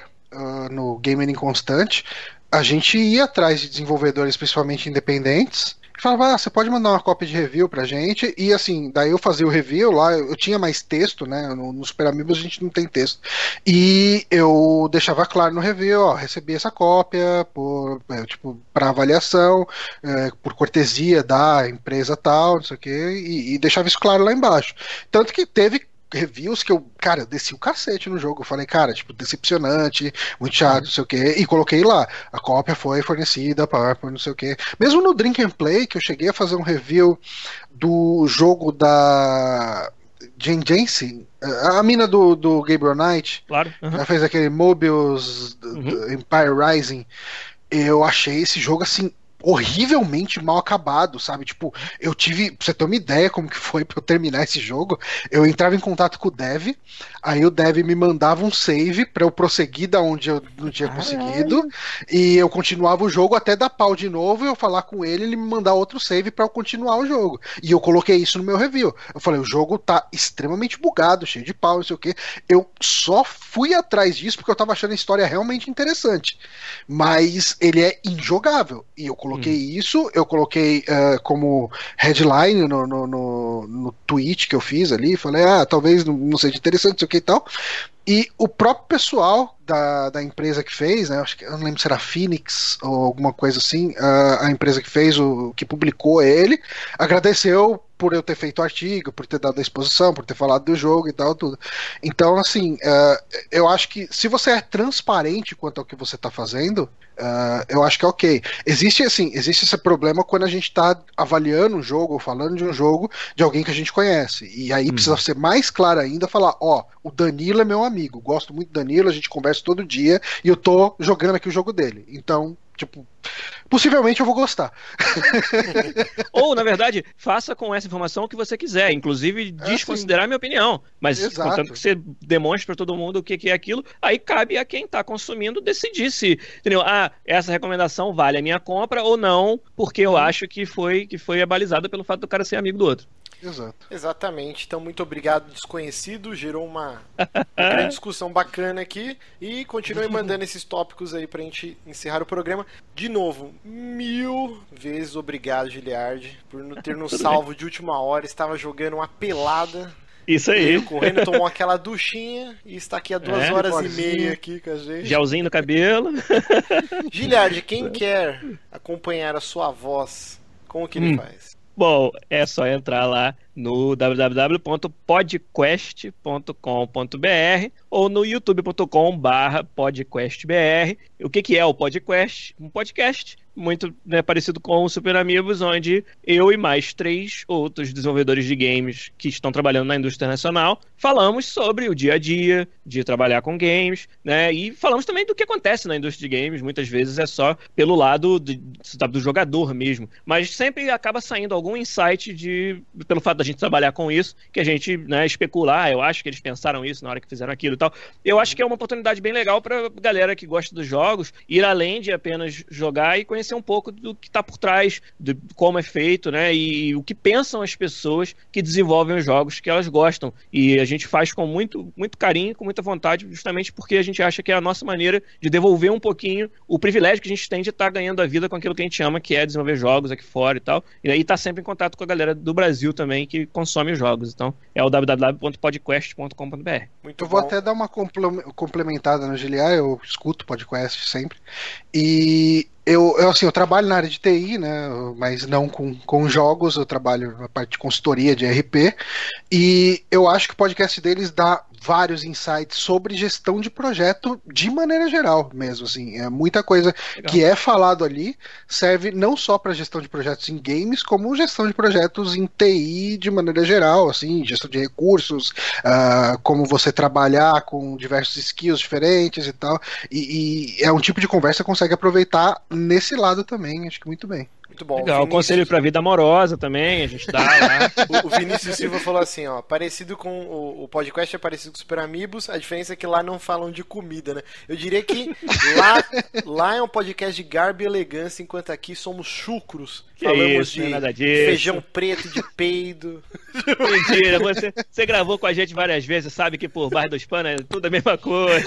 Mas lá vocês têm o editor, o São Zabuzeta, que é a Marlene Matos de vocês. ah, isso aí. Que é, corta tudo isso barato, né? Se não fosse os Zabuzetas, estavam presos, mortos. Aqui não tem isso, então é. Somos chucros semi-analfabetos. Mas é isso, muitíssimo obrigado, Giliard. Acompanhem lá. Valeu. Sejam patrões também do, do podcast. Eles têm o um Patreon lá, então ajudem eles. E aí, vamos ficando por aqui. Johnny, sempre hum. aquela mendigagem virtual. Campanha do agasalho. Quem Pessoal, quiser que os Super Amigos. estão passando frio. Ah, não, então outro lugar. É, doem o que vocês puderem para o, o, nosso Patreon, patreon.com barra superamigos e com isso vocês permitem que a gente possa comprar jogos que a gente não compraria de outras formas. e a gente pode fazer, por exemplo, um vídeo review aí de No Man's Sky o, o famoso No Man Cares. né? que o Márcio jogará de coração aberto, só que não, pra, falar a opinião dele. Olha que eu posso queimar a língua, eu posso gostar do jogo. Não, pode sim, eu não duvido não. Eu não duvido não, mas. Ouvi dizer que não vai parar de jogar enquanto não chegar no centro da galáxia, né? Vixe, ó, de acordo com o cara que, que vazou a cópia, ela é 30 horas, é. você chega no centro da galáxia. Coisa boba. Mas é isso, então, é, sempre agradecendo os patrões que mantêm esse site vivo. Com um dólar por mês você ajuda a gente, você participa do grupo do Facebook, do Telegram e joga com a gente. A gente jogou Ark Survival Evolved esses dias. é, foi uma zoeira do cacete. Então a gente sempre está interagindo lá com os patrões e agradecendo porque eles mantêm o site vivo. E é isso, gente. Um beijo. Programa gigantesco. Quero só ver quem vai editar essa porra. Pô, não tava combinado essa parte, não. É, vamos mandar lá pros abusetos.